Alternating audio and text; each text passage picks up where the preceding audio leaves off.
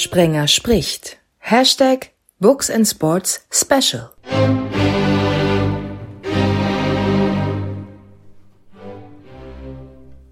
Die gekaufte WM, DTM, Wetten das nach drei speziellen Ausgaben. Hallo zusammen zum Sommerspecial. Ferienzeit allenthalben. Die einen stehen am Beginn, die anderen am Ende. Bei Sprenger spricht Hashtag Media in Sports frage ich vor dem ersten Break immer den Gast, welche spontane Assoziation das Wort Werbung hervorruft. Könnt ihr nachhören, sehr witzig, sehr unterschiedlich, wie die alle reagieren. Jetzt bin ich mal gespannt, wie die Gäste heute reagieren, wenn sie als erstes ihre Assoziation zum Begriff Sommerferien loswerden sollen. Hallo Katja Lund und bitte. Moin. Zum Thema Sommerferien meine erste Assoziation viel zu kurz.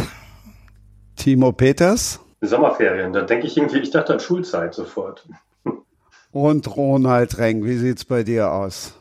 Äh, um der Katja Kontra zu geben, denke ich bei Sommerferien an Ewigkeiten, weil wir in Südtirol haben die längsten Sommerferien ganz Europas. Drei Monate geht Mitte. Juni los, hört Ende September, Mitte September auf und zwischendrin fühlt sich tatsächlich an wie so ein Leben im Paralleluniversum. Zwei Kinder auch wie Katja oder warum genau, ist es so lang? Die müssen beschäftigt werden, aber die sind gerade im Zeltlager. Ähm, da hatten sie auch ein bisschen Regen, aber sie haben uns erzählt, sie haben Graben um den um die Zelte herum gebaut und jetzt sind nur noch die Mäuse, die ins Zelt in die Zelt eingedrungen sind. Problem, aber da kommt angeblich heute der Kammerjäger, um die zu suchen, die Mäuse, die die ganzen Süßigkeitenvorräte aufgefressen haben. Aua. Also das heißt, äh, normal heißt der Ferienzeit auch immer Reisezeit. Die fiel ja in diesem Jahr sicherlich bei vielen flach, wie so vieles andere. Das heißt, ihr konntet schon verreisen, Ronny. Ja, wer also diese ähm, beiden Corona-Sommer äh, haben uns eigentlich die beiden, wenn wir sagen als Familie, schönsten Sommerferien, äh, Urlaube ähm, verschafft, weil wir sind immer gleich am Anfang Mitte Juni losgefahren, sowohl letztes Jahr als auch dieses Jahr, wo sich offenbar noch nicht viele andere Leute, ja, was das richtige Wort, getraut haben. Und wir hatten letztes Jahr Sizilien für uns ganz allein ähm, das war so wie 1980 und dieses Jahr sind wir auf die Peloponnes gefahren in Griechenland und da war es auch noch wie 1975 irgendwie alles und ähm, wir waren ganz allein am Meer jeden Tag. Also äh, wenn es nur um die Sommerferien ginge, könnte Corona öfters sein. Und den Rest äh, würde ich mir auch wie die meisten dann gern sparen. Katja, wie war es bei dir? Wie weit war die Krimi-Autorin persönlich betroffen jetzt durch Planänderungen? Naja, ich bin als Autorin grundsätzlich ja viel am Schreibtisch und habe sonst Lesereisen. Die sind natürlich alle ausgefallen. Ich habe relativ viel Online-Lesungen und Online-Seminare gemacht und dann hier so vor mich hingeschrieben. Und was den Urlaub angeht, tatsächlich ist da auch ganz viel bei uns ausgefallen. Wir wollten nach Yorkshire letztes Jahr, das ist, hat nicht stattgefunden. Was ich geschafft habe, ist äh, tatsächlich ab und zu auf die Insel, also nach Pelvorm hochzufahren, um zu arbeiten, zu recherchieren. Das ging ja, Arbeits Arbeitsreisen sozusagen. Arbeitsreisen waren ja immer, stimmt, waren immer erlaubt. Also Ronny Reng, das weiß, wer Books and Sports hört, weiß, der Hashtag, der lebt eigentlich oder der steht eigentlich äh, für Ronald Reng, weil denken wir nur an die Biografie im Vorjahr von Miroslav Klose und so weiter und so fort. Timo, wer jetzt nicht nachgelesen hat, der weiß es noch nicht. Du bist Segler. Gab es Turnänderungen? Durch Corona für dich? Ähm, es gab schon so ein paar. Ich wohne ja in Norwegen und Norwegen ist auch noch besonders strikt mit der Ein- und Ausreise gewesen. Darum ja, ist so einiges flach äh, ausgefallen, was ich eigentlich geplant hatte und musste mir notgedrungen, nee, fand ich eigentlich ganz gut, äh, mir Norwegen noch genauer angucken, weil ich wohne erst seit ein paar Jahren hier und ja, so bin ich das, habe ich das umschifft. Boah, dann lass uns doch, nimm uns doch mal direkt mit nach Norwegen. Wo, wo bist, also Norwegen, meine spontane Assoziation sind jetzt natürlich Fjorde. Ja, genau. Und Mord. Ich gucke aus dem Fenster auf einen kleinen Fjord. Ähm, oh, ich bin Morde habe ich hier noch keinen erlebt.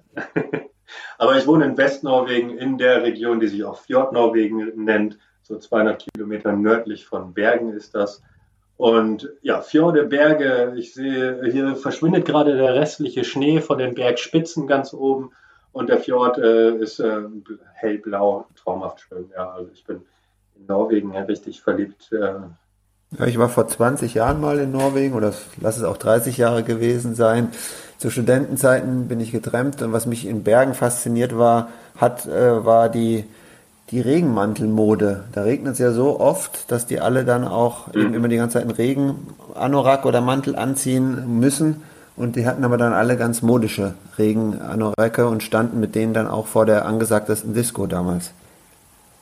Ja, genau. Man sieht hier auch viel so Outdoor-Klamotten, die sind hier so ein bisschen normaler. In Deutschland, wenn man jemanden, so einen Norweger, so einen ganz normal angezogenen Bergener sehen würde, da würde man sagen, wo willst du denn hin? Willst du in die Berge oder willst du auf dem Abenteuer? Und äh, die wollen aber in Wirklichkeit einfach in die Disco. Das ist schon äh, 246 Tage im Jahr regnet es in Bergen. Ist die regenreichste Stadt Europas zumindest. Darum, ja, einen Gummistiefel habe ich auch. Auf, auf Pellworm unterscheidet man die Touristen von den Einheimischen daran, dass sie Outdoor-Kleidung anhaben. Das heißt, die Einheimischen laufen im T-Shirt rum, oder? Nein, das nicht, aber nicht diese Funktionsjacken und äh, ich nenne jetzt keine Marken, aber die so mit der Pfote drauf und so, das sind dann eher Touristen als die Einheimischen. Du kannst ruhig ein paar Marken nennen. Vielleicht, vielleicht, ruft dann ja, vielleicht ruft die Pfote ja an und die sagt, Pfote. Mensch, wir wollen, wir wollen den Podcast sponsern. Ähm, Norwegen, ja, neben Fjord, Mord habe ich mal eben so gesagt, also skandinavische Krimis. Ähm, ist jetzt nichts für dich, Timo? Ich habe noch glücklicherweise noch keinen mitbekommen, da kann ich auch darauf verzichten. Lesen kann ich schon mal, es gibt ja diesen äh, Nesbø, ist ja ein ganz populärer äh, Krimi-Autor und da habe ich schon ein, zwei von gelesen, ja. Aber ich, mir ist jetzt kein, in meinem kleinen 200-Seelen-Dörfchen hier vor der Tür ist, glaube ich, also auf jeden Fall seit ich hier bin, aber ich glaube auch in den 100 Jahren vorher kein Mord passiert. Ist ein ganz friedliches, kleines äh, Dörfchen. Wird sich aber, glaube ich, ganz gut eignen für so ein äh, Krimi im Payworm-Style. ja, wir sprechen da später mal drüber. Klingt spannend. Ich bin ja Couchsurfer. Ich habe ja, wir sind gerade dabei, das Gästezimmer aufzumöbeln. Also okay. hier sind immer alle willkommen. Das gilt umgekehrt genauso. Wir haben immer ein sehr offenes Gästezimmer. Schön, oh, ja, so soll das sein. Okay, also gut, die Reise nach Norwegen, die buche ich dann. Die Reise nach, wo, wo ist denn das Gästezimmer? Pellworm oder Hildesheim? Nee, in Hildesheim, also im Landkreis Hildesheim. Ich wohne ja leider nicht auf Pellworm. Warum ja, nicht? Aber Warum nicht? Ähm, ja. Hauptsächlich, weil mein Mann hier noch arbeitet in Braunschweig. Ähm, und wir das, das hat sich für uns noch nicht ergeben. Das ist so ein Traum von uns. Wir wollen irgendwann mal ein Haus Achtern-Diek, also hinterm Deich. Aber das wird noch ein paar Jahre dauern. Wir haben jetzt gerade mal unsere Kinder aus dem Haus. Das ist schon mal der erste Schritt. Aber mm, und einfach so, um, um umzuziehen, so einen festen Job aufzugeben, ist dann durchaus ja auch nochmal ein Schritt. In der Autozulieferindustrie ja, wahrscheinlich, oder? In Braunschweig. In, wo, äh, wo, mein Mann in Braunschweig arbeitet? Genau. Nee, Autos. tatsächlich nee? bei einer Firma. Gibt's noch was ihr, anderes? Ja, und die kennt ihr auch alle, genauso wie die besagte Autofirma, nämlich das ist der Westermann Verlag, das ist der Verlag, der den Birke Atlas macht, den habt ihr mit Sicherheit alle in der Schule oh. gehabt. Unsere Kinder haben den immer noch hier. Ja, ja. Genau, ist, da arbeitet mein Mann. Ah, okay. Ja, der ist auch so ein Buch, Buchnerd wie ich. Ich hätte ja jetzt sofort, wir sind ja hier auch bei Books and Sports, also ich hatte jetzt dann gedacht, als kam, kennt ihr alle, war ich natürlich direkt bei Eintracht Braunschweig. Oh, und, oh, oh, oh, ganz, ganz ja. schwieriges Thema. Mein Mann ist glühender 96-Fan. Ach so, okay, dann äh, bevor der den Podcast dann nicht hört, dann reden wir jetzt besser nicht über Eintracht Also blau, blau-gelb bleibt jetzt außen vor. Aber das heißt, wenn der glühende 96-Fan ist, dann wie ist es dann, wenn er zur Arbeit fährt? Weil die, hm. ach nee, die spielen ja gar nicht mehr in einer und derselben Liga jetzt. Das heißt, oh, er hat, ja. hat, letzt, hat sich schön, hat den schön dann im Sommer die lange Nase gezeigt oder wie? Nee, ganz lustig ist tatsächlich, ist, er ist natürlich umringt von Eintracht-Fans und hat aber immer schön Bossi bei sich auf dem Schreibtisch die grün-weiß, ich glaube grün-weiß oder rot-weiß, ich weiß nicht, also auf jeden Fall die in 96 Tasse stehen. Und ab und zu überkleben sie ihm die dann mal mit dem, mit dem anderen Logo und das dauert dann immer ein bisschen, bis er das merkt. Ich habe ja als glühender Werder-Fan zehn Jahre lang in Hamburg gewohnt. Oh ja, auch gut. Nachvollziehen, ja. was, was dein Mann da durchmacht. Das nennt man Diaspora. ja, genau. Also auch eher dann die grünen Farben, ne? Auch grün, aber das richtige Grün, ja. ja, ja, ja, das Hannover Grün, da müssen wir jetzt ja, müssen wir jetzt ja den Mann dann wieder zu uns ins Boot holen. Das äh, ist ja auch das richtige Grün. Timo, ähm, wo kommst du in echt her und für wen schlägt denn dann dein Herz? Also norwegische Fußballer fallen mir jetzt ja noch ein paar ein und Vereine auch, aber. Gibt's aktuell gerade, ja. ich bin äh, original, bin ich Ostfriese, darum habe ich so eine äh, gewisse emotionale Verbindung zum Moin und zu Pellworm. Okay. Und äh, genau, anschließend bin ich nach Hamburg gezogen, also bin, sehe mich selber schon als in Deutschland auch als Nordlicht. Hier in Norwegen ist es so ein bisschen so, also ich folge der norwegischen Liga, aber die Norweger, die gucken alle englischen Fußball und die norwegische Fußballliga, die läuft so ein bisschen nebenher. Das finde ich ganz komisch, weil ich eigentlich so die Einstellung habe, äh, support your local team. Aber da muss man erstmal Leute für finden hier, weil die meisten ähm, sind dann Menu-Fans oder Tottenham oder sowas.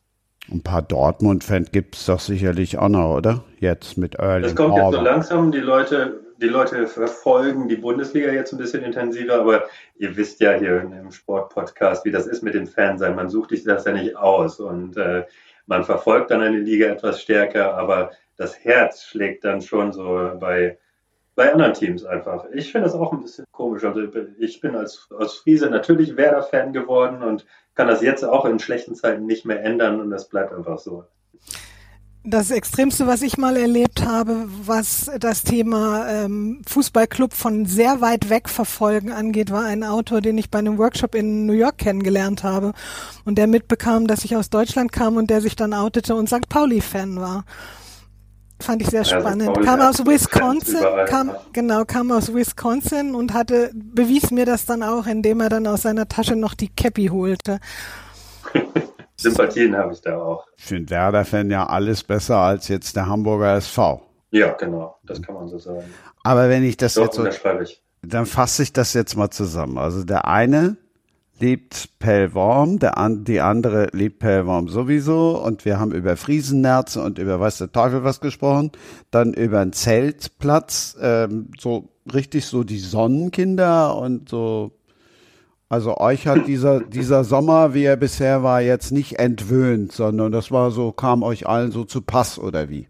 Ja, ich weiß nicht, warum du ja, da einfach so allgemein bist. Also ich habe immerhin zwölf Jahre Barcelona zu bieten, jetzt Südtirol, wo hier auch schon Kiwis wachsen.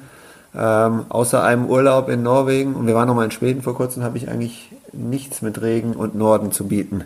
Südtirol heißt, ähm, du lebst da jetzt auch komplett und genießt dann da auch den Dialekt? Äh, ja, die Leute bemühen sich, mit mir Hochdeutsch zu reden. Für sie klingt es Hochdeutsch. ähm, meine Tochter hat so ein bisschen angenommen, ähm, das, den, das Dialektreden. Unser Sohn überhaupt nicht. Wenn, wenn ich den frage, ja, wie reden denn deine Freunde mit dir? Reden die bemühtes Hochdeutsch oder Dialekt? Dann weiß er das immer nicht. Äh, ist mir gar nicht aufgefallen. Ähm, aber nee, ich bin, lebe mit einer Südtirolerin schon seit fast 30 Jahren zusammen. Von daher kenne ich auch den, den tiefsten Pusterer Dialekt aus dem Pustertal, wo meine Schwiegereltern herkommen. Und das ist dann schon ein bisschen schwierig äh, zu verstehen, aber im Großen und Ganzen ist es doch, doch deutlich einfacher als jetzt Schweizerdeutsch zum Beispiel. Katja, deine Kinder, sagen die denn auch noch Moin oder finden die Moin eher uncool? Nee, die haben nicht so eine ganz große Affinität zu dieser äh, Nordseeküste da oben. Das betrifft eher so meinen Mann und mich. Die sind tendieren tatsächlich eher in die südliche Richtung, wenn sie den Urlaub machen. Ähm, insofern, nee, das ist nicht so richtig. Die sind ja aber auch schon groß, die dürfen ja ihr eigenes Ding machen. das heißt, die mussten nur früher hinten auf der Rückbank und dann ging's äh, im Kombi Richtung Nordsee und dann, als sie groß waren, waren sie froh, dass sie dann in den Süden durften oder wie? Ja, naja, ganz so nicht, weil ich habe ja, ich schreibe ja nicht nur Nordsee-Krimis, ich habe ja auch Romane geschrieben, die zum Beispiel in der Provence spielen oder im Languedoc unten. Und das stimmt aber tatsächlich schon, dass meine Söhne dann äh, äh, froh waren, als sie nicht mehr mit uns mit mussten, weil Muttern dann durchaus auch gerne mal von Kirche zu Kirche wandert und sich freut, wenn sie irgendwelche historisch interessanten Dinge findet. Und sie fanden das immer schnarchlangweilig. Lesen Sie denn deine Krimis? du bohrst in meiner größten Wunde rum. ich habe so schön in meiner Kurzbio stehen, in, äh, engagiert sich für die Leseförderung und ich fliege immer auf, wenn danach gefragt wird. Nein, ich habe tatsächlich einen Jungen, der, einen Sohn, der ist ähm, ITler, der liest ab und zu mal ein Fachbuch und ähm, der andere liest relativ selten, aber um Gottes Willen nicht das, was Mama geschrieben hat. Das geht ja gar nicht. Ronny, da hast du es leichter, oder? Fußballbücher lesen Kinder doch, also zumindest Jungs, doch gerne, oder? Genau, also unsere Tochter, die liest mehr so Percy Jackson oder Harry Potter und sowas, da kann ich nicht ganz mithalten. Äh, meine Romane habe ich noch versteckt vor den Kindern. Das ist ein bisschen zu sehr aus meiner aus meinen jungen Jahren, aber die Fußballbücher in der Tat äh, liest mein Sohn ziemlich gerne und äh, nachdem er letztens äh, die Miro Klose Biografie, die fand er eher langweilig, aber dann hat er gesagt, jetzt letztens so mein erstes Buch, das war über einen äh, der Traumhüter, ein Fußballer, der ähm, aus der Amateurliga, der, aus der Kreisliga in Deutschland es geschafft hat, über ein bisschen Glück, ein paar Umwege äh, in der Premier League in England zu landen. Und als er das gelesen hat, hat er gesagt, Papa, schreib doch wieder mehr solche Bücher, nicht so äh, Biografien über erfolgreiche Nationalspieler. Also er nimmt schon ganz recht, recht teil an der Sache. Lars Lese, ganz großartig, auch ein, ein wunderbares Buch und ihr könnt, jetzt muss ich hier mal gucken, wir haben nämlich auch über ein anderes Buch von dir schon gesprochen, da habe ich es doch gefunden in Ausgabe 17, der Fitnessprofessor und die Fußballlehrer, da ging es um, um die Spieltage. Hast du eigentlich auch selber mal Fußball gespielt? Und wenn wir eben schon beim Wetter waren oder sind, eher so Schönwetter? ich würde es zusammenfassen, nicht so gut gespielt, um da ausschweifend drüber zu reden. Ja, ich habe wie die, wie die meisten in der Jugend gespielt und mit 16 habe ich erkannt, ähm, bin ich übergelaufen in den Leichtathletikverein meiner, meiner Schwester, dass Laufen ohne Ball dann doch vielleicht für mich geeigneter ist. Timo, wenn die Homepage schon Bruder Leichtfuß heißt, dann weiß jeder, warum ich bisher nicht nach Kindern gefragt habe. es gibt eins, aber das ist noch ganz frisch. Ach so. Ja, erzähl. Ja. Aber die, die Kleine liest noch nicht. Ähm, die ist äh, ein Jahr alt und der ist das Wetter noch ziemlich egal. Ich muss da einmal äh, gerade rücken hier, dass ich eigentlich kein Regenfan bin meine, ich habe meine Familie und meine Freunde haben immer so ein bisschen erwartet, der, der Timo, der wandert bestimmt mal aus, aber die wären nie auf die Idee gekommen, dass das nördlich von Ostfriesland wird. Und ich auch nicht. Aber ihr wisst ja, wie das Leben so spielt. Und ich, ich bin ja zumindest Kummer gewohnt, was das Wetter angeht als Ostfriese. Und darum kann ich es hier dann auch ganz gut aushalten. Und äh, ja, der Grund dafür, dass ich hier gelandet, gelandet bin, ist neben dem Land natürlich die Mutter meiner Tochter. Die ist Norwegerin. In einem 200-Seelen-Ort, da kommt die her. Dass du die gefunden hast, ist aber auch schon eine Leistung dann, oder? Die habe ich, die habe ich ähm, beim Karneval in Brasilien kennengelernt. Sehr gut. Wo alle Norweger aus 200 Dör äh, Einwohnerdörfern natürlich immer hingehen, ja. Ja, machen Nein, da war nur eine. da war nur eine. Und äh, ich dachte dann erst, ach cool, dann hast du jetzt doch endlich mal einen Grund nach Norwegen zu reisen. Das war mir immer zu kalt und zu nass hier und außerdem zu teuer. Und dann dachte ich aber gut, wenn ich da jemanden zum Couchsurfen habe, dann fahre ich da mal hin. Und dann, ja, nach dem ersten Besuch kam der zweite und ich wusste gar nicht, was ich toller finde, das Land oder die Frau. Und ja, jetzt wohne ich schon seit ein paar Jahren hier und bin seit einem guten Jahr auch äh, erfolgreicher Papa. oder erfolgreich Papa geworden, sagen wir mal so. Das geht ja immer relativ einfach, Papa zu werden. Papa zu sein ist ja dann ein bisschen schwieriger, aber das wirst du dann das, auch das noch. Das finde ich gerade heraus. Da bin ich gerade dabei, das herauszufinden, ja. Katja, mit zwei Kindern warst du froh, wenn die schön verschlammt vom Fußball kamen oder waren die, wenn die nicht lesen, was sollen die sonst gemacht haben? Haben die doch bestimmt nur Fußball gespielt, oder? Die haben Fußball gespielt, ach, die haben alles Mögliche gemacht. Die sind viel Inline-Skate gefahren und ich hatte äh, einen Zettel bei mir über der Badewanne hängen. Das Beste an kleinen Jungs ist, dass sie abwaschbar sind. Also da die Badewanne ist fleißig und eifrig genutzt worden in der Zeit, klar. Das lassen wir jetzt mal so als Cliffhanger stehen. Der Spruch, wie war der nochmal? Das Beste an kleinen Jungs ist, dass sie abwaschbar sind. Jetzt haben wir einen schönen Spruch noch gelernt für über die Badewanne. Mit ihrem Pellworm-Krimi Wattenmeermord hat Katja Lund eine neue Reihe gestartet. Wir wissen aus dem frohen Leichnam-Special, dass sich Andreas Winkelmann und Arno Strobel auch schon mal in den Sarg gelegt haben, um das richtige Feeling irgendwie dafür zu bekommen. Bist du in Tee eingetaucht oder hast du dich im Wattenmeer gewälzt? Also so viel zum Thema, wir Autoren haben irgendwie schon alle einen leichten Schaden. Ne? Also ich habe noch nicht in einem Sarg gelegen und ich habe mich für den Roman auch nicht im Watt gewälzt. Ich bin sehr wohl aber stundenlang über den Deich marschiert und habe mich mit den Schafen da unterhalten äh, oder mit mir selbst, wie auch immer. Und naja, ja, so was sagen die so? Oh ja, eine ganze Menge interessante Dinge. Vor allen Dingen gucken ja. sie, sie gucken so schön. Das freut mich immer, wenn ich komme und sie gucken mich dann so an. Und besonders spannend war das für die natürlich, als wir jetzt, äh, als das Buch erschienen war und wir waren mehrfach ähm, mit Filmteams da oben auf dem Deich, um irgendwelche Features zu drehen. Und die Schafe kannten das dann irgendwann schon und die kamen immer an, als wenn sie mit aufs Bild wollten. Das war immer sehr lustig. Ihr werdet es kaum glauben, aber Schafe faszinieren mich total, weil Sommerferien, ihr habt mich ja nicht gefragt nach meiner Assoziation, Sommerferien waren tatsächlich für mich immer Schafe hüten, weil meine Eltern haben Wochenendhaus in der Eifel, Papa Lehrer und im Sommer dann sechs Wochen Eifel. So, letztlich war ich als kleines Kind dann immer Schafe hüten und deshalb, Katja, kannst du jetzt auch allen erklären, Schafe sind weder doof, noch sehen sie alle gleich aus. Ja, das ist, stimmt beides, komplett, ja. Das ist richtig. Ähm, sie sind sogar ziemlich kluge Tiere, so empfinde ich sie jedenfalls immer. Und sie haben alle so kleine eigene Persönlichkeiten. Das klingt jetzt aber auch, als wenn ich irgendwie mit jedem einzelnen Schaf da oben per Du wäre. Das ist natürlich auch nicht der Fall.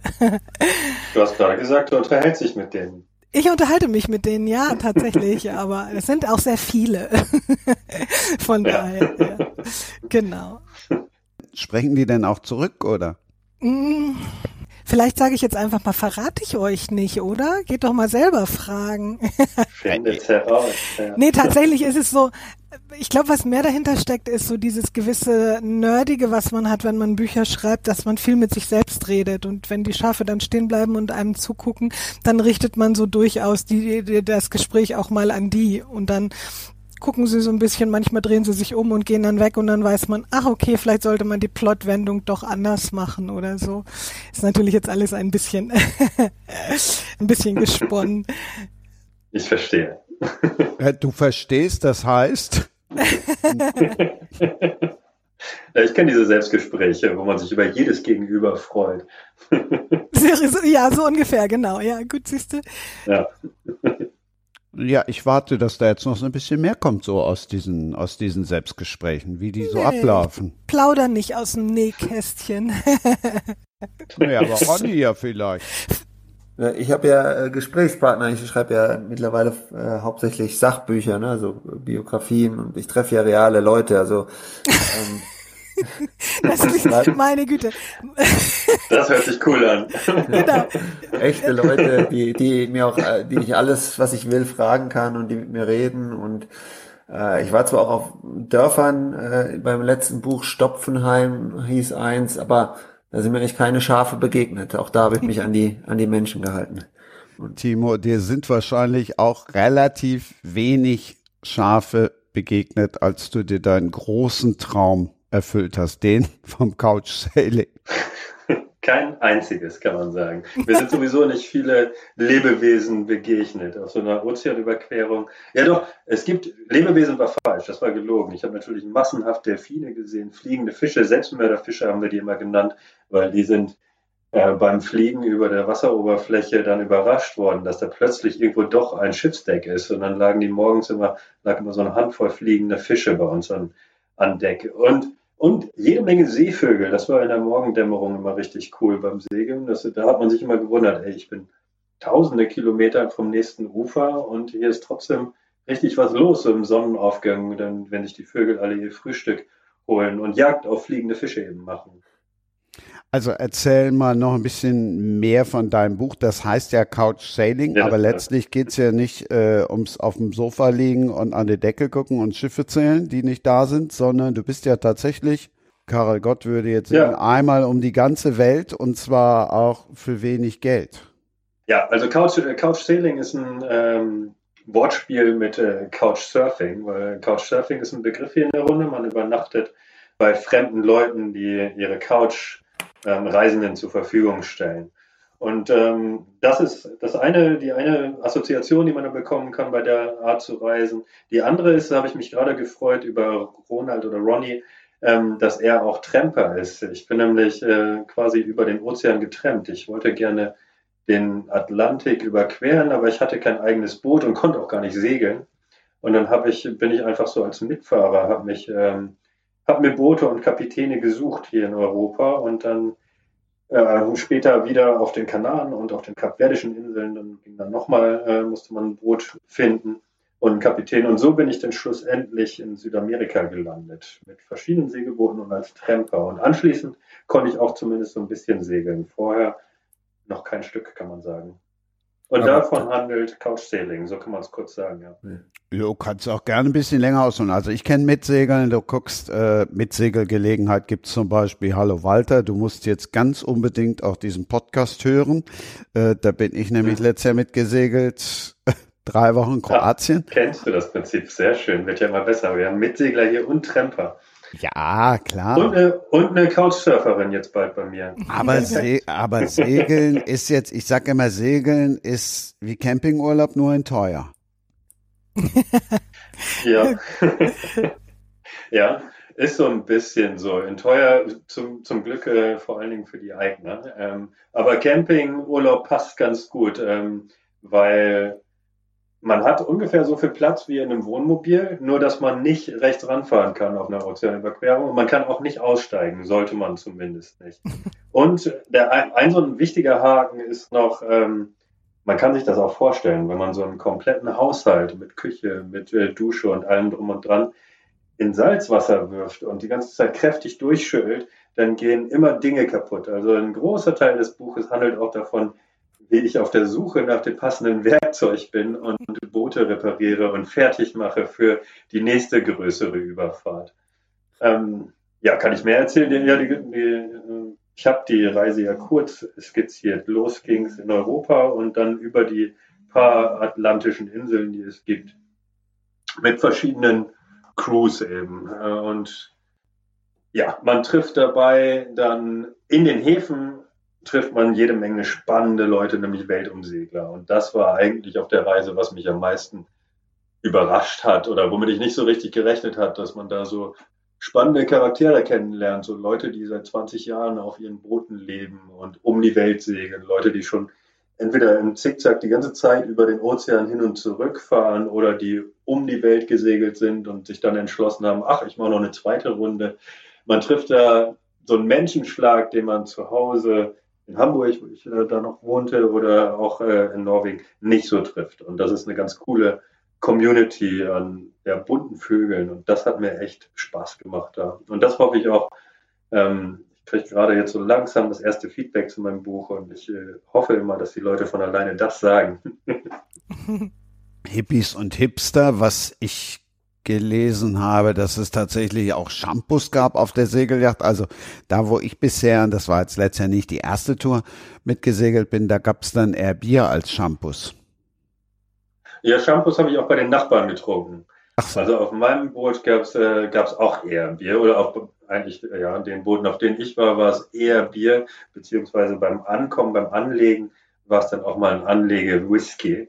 Aber es gibt dann auch schon diese Yachten äh, in der Nachbarschaft am Steg, ähm, wo man sieht, okay, der ähm, Mann oder das Paar, was hier lebt, die haben schon, ja, die haben es dicke und die trinken dann auch Champagner und die laden einen auch gerne mal ein. Also man trifft so von diesen Leuten, wo man echt weiß, okay, das sind Millionäre, ganz eindeutig und die müssen auch nicht mehr arbeiten, bis zu irgendwelchen jungen Paaren, die sich irgendwie unterwegs äh, online verdingen und auf so einem rumpeligen Boot irgendwie sich ihren Traum erfüllen. Man trifft so ein ganz, ganz weites Spektrum. Also man trifft Leute mit Kohle, aber man trifft auch Leute, die leben dann eher wie so die Camper, die wirklich noch mit dem Zelt unterwegs sind.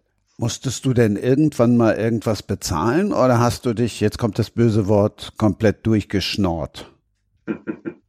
ähm, ich habe auf einem Boot, da gab es eine Bordkasse. Und das ist so ein Betrag, das ist auch das Prinzip, äh, dieses Mitsegeln-Prinzip äh, nennt sich ja Hand gegen Koje. Da kann ich jetzt mhm. zwei Dinge zu erklären. Das erste ist, ähm, bei Hand gegen Koje, da ist es so, so will es der Brauch oder so ähnlich sagt man das, ähm, dass man sich die laufenden Kosten teilt, sprich ähm, die Gebühren für den Hafen, für Diesel, man braucht nämlich auch so ein bisschen Diesel auf den meisten Segelbooten und für Proviant. Das wirft man quasi zusammen in einen Hut und legt äh, zusammen dafür. Das ist jetzt aber nicht die Welt, weil Hafengebühren sind jetzt ja nicht so viel, weil es gibt ja einfach keine Häfen. Man ist dann ja, ja, mein längster Turn war 16 Tage von Kap Verde nach Brasilien auf See. Da, da gibt es ja keine Häfen, die man bezahlen muss. Ähm, genauso ist es mit Diesel. Das braucht man auch eher so zum Rein- und Raus navigieren irgendwie. Ähm, Proviant ist dann auch noch so ein Haken. Wir hatten zumindest auf einem Boot hatten wir nicht mal einen Kühlschrank. Das heißt, der Proviant bestand vor allen Dingen aus Corned Beef in Dosen, Zwiebeln und Kartoffeln eigentlich und Bohnen. Also das kostet jetzt alles nicht die, Welt. Zum Thema Schnorren muss ich aber sagen, ähm, an alle Tramper gerichtet. Ich bin ja eigentlich, bin ich tramp ich total gerne und dann habe ich irgendwann festgestellt, es geht auch zur See. Und zur See hat das einen großen Vorteil, finde ich, fürs Gewissen, weil man fühlt sich nicht wie so ein Schnorrer, weil man eben seine Hand gegen die Koje bietet äh, und bieten muss auch. Das heißt, so ein Kapitän nimmt einen nicht mit, nicht nur zumindest mit, weil er so ein netter Typ ist und gerne Menschen hilft, sondern weil er auch ähm, jemanden gebrauchen kann, der zumindest auf jeden Fall für den Ausguck, wie gesagt, man kann mit dem Segelboot ja nicht rechts ranfahren und man segelt 16 Tage am Stück. Das heißt, irgendwann will so ein Kapitän auch mal schlafen und die meisten Kapitäne haben dann gerne jemanden, der oben an Deck steht und ein bisschen aufpasst, dass man nicht mit irgendwelchen anderen Schiffen oder mit Land kollidiert. Und das ist so eine ganz klassische Aufgabe, die ich da auf jedem Boot übernommen habe. Zusätzlich habe ich hier gerade schon angeschnitten, man ist echt viel am Reparieren und so. Und da gibt es auch Kapitäne, die wollen da echt gerne zumindest eine dritte Hand an Bord haben. Darum als Mitsegler oder als Couchsurfer zur See oder als Couchsegler ähm, fühlte ich mich deutlich weniger schnorrermäßig, als wenn ich per Anhalter mit, äh, mit jemandem mitfahre, wo man ja wirklich nichts machen kann äh, an, an Land in Autos. Da kann man ja, die einzige Gegenleistung, die man bringen kann, ist vielleicht noch äh, lustige Geschichten erzählen. Aber das war es ja im Auto und der braucht einen ja nicht. Auf Segelbooten ist es so, dass man auch so ein bisschen gebraucht wird. Wie geht's denn den beiden anderen Segeln? Ladies first. Ladies first. ähm, ich muss gestehen, ich habe da keine großen Erfahrungen mit. Ich bin auch nicht besonders seefest, glaube ich, zu wissen. Ähm, nee, tatsächlich bis jetzt Glaubst noch nicht. du zu wissen? Wie kommst ja, du drauf? Na, wenn ich auf, ich sag mal, größeren Pötten bin, die durchaus auch schon Stabilisatoren haben, wird mir schon unwohl. Ähm, also ich stehe ganz gerne an mit beiden Beinen auf dem festen Land. Aber ich glaube, ausprobieren würde ich es gerne mal. Ich habe dir gerade mit großem Vergnügen zugehört, Timo, weil du von diesen ganzen Menschen erzählt hast, die du getroffen hast. Und im Hinterkopf hat mein Krimi-Schriftstellerinnen gehören sofort angesprungen. Und ich habe gedacht, wie geil ist das denn? Da sind wirklich ja Typen dann auch. Und das ist das, was mich interessiert. Aber selbst segeln oder, oder mitsegeln oder so, das hat mich bis jetzt noch nie so gestreift. Ich habe mir meine Kapitäne ja immer in den Hafenkneipen gesucht, oder das hat sich herausgestellt, dass das am besten klappt.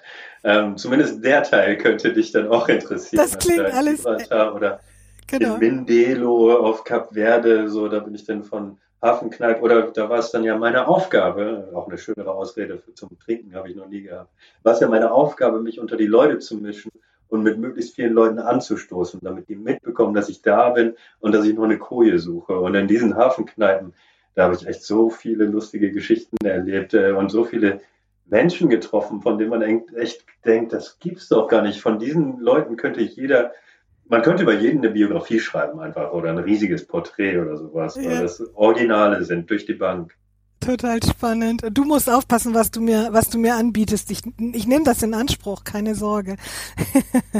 sehr, sehr Ich sehe euch, da, spannend. ich sehe euch da schon zusammen in Bergen am Fjord sitzen und gemeinsam einen Plot, einen Plot entwickeln. Ich meine, du gibst doch auch, äh, du gibst doch auch Seminare. Also Genau. dann kann man doch auch zusammen so einen Plot entwickeln. Also ich, ich habe das schon, schon vor mir. Nur wie bringen wir da jetzt Ronny irgendwie rein? Ja? Schwierig, Jetzt passt du auf, was du anbietest. Ich komme da auch drauf zurück. Ja, Wir unterhalten schwierig. uns da nochmal drüber. Aber war es denn äh, sehr schwierig in den Kneipen, äh, Leute zu überreden, dich mitzunehmen? Gar nicht mal so schwierig. Nee, ich habe ähm, Kann ich mal vorwegnehmen. Ich möchte eigentlich, dass ihr das Buch noch lest, ähm, aber in Gibraltar war es zum Beispiel so, dass ich ungefähr eine Woche da war und plötzlich äh, habe ich in einem, innerhalb von einem Tag gleich zwei Boote gefunden, die mich mitgenommen hätten, wo ich mich dann entscheiden musste. Ähm, es ist aber ein bisschen Glück. Du kennst das als Tramper. Da kriegt man auch immer die Frage gestellt, äh, wie schwierig ist denn das? Wie lange wartet man denn so?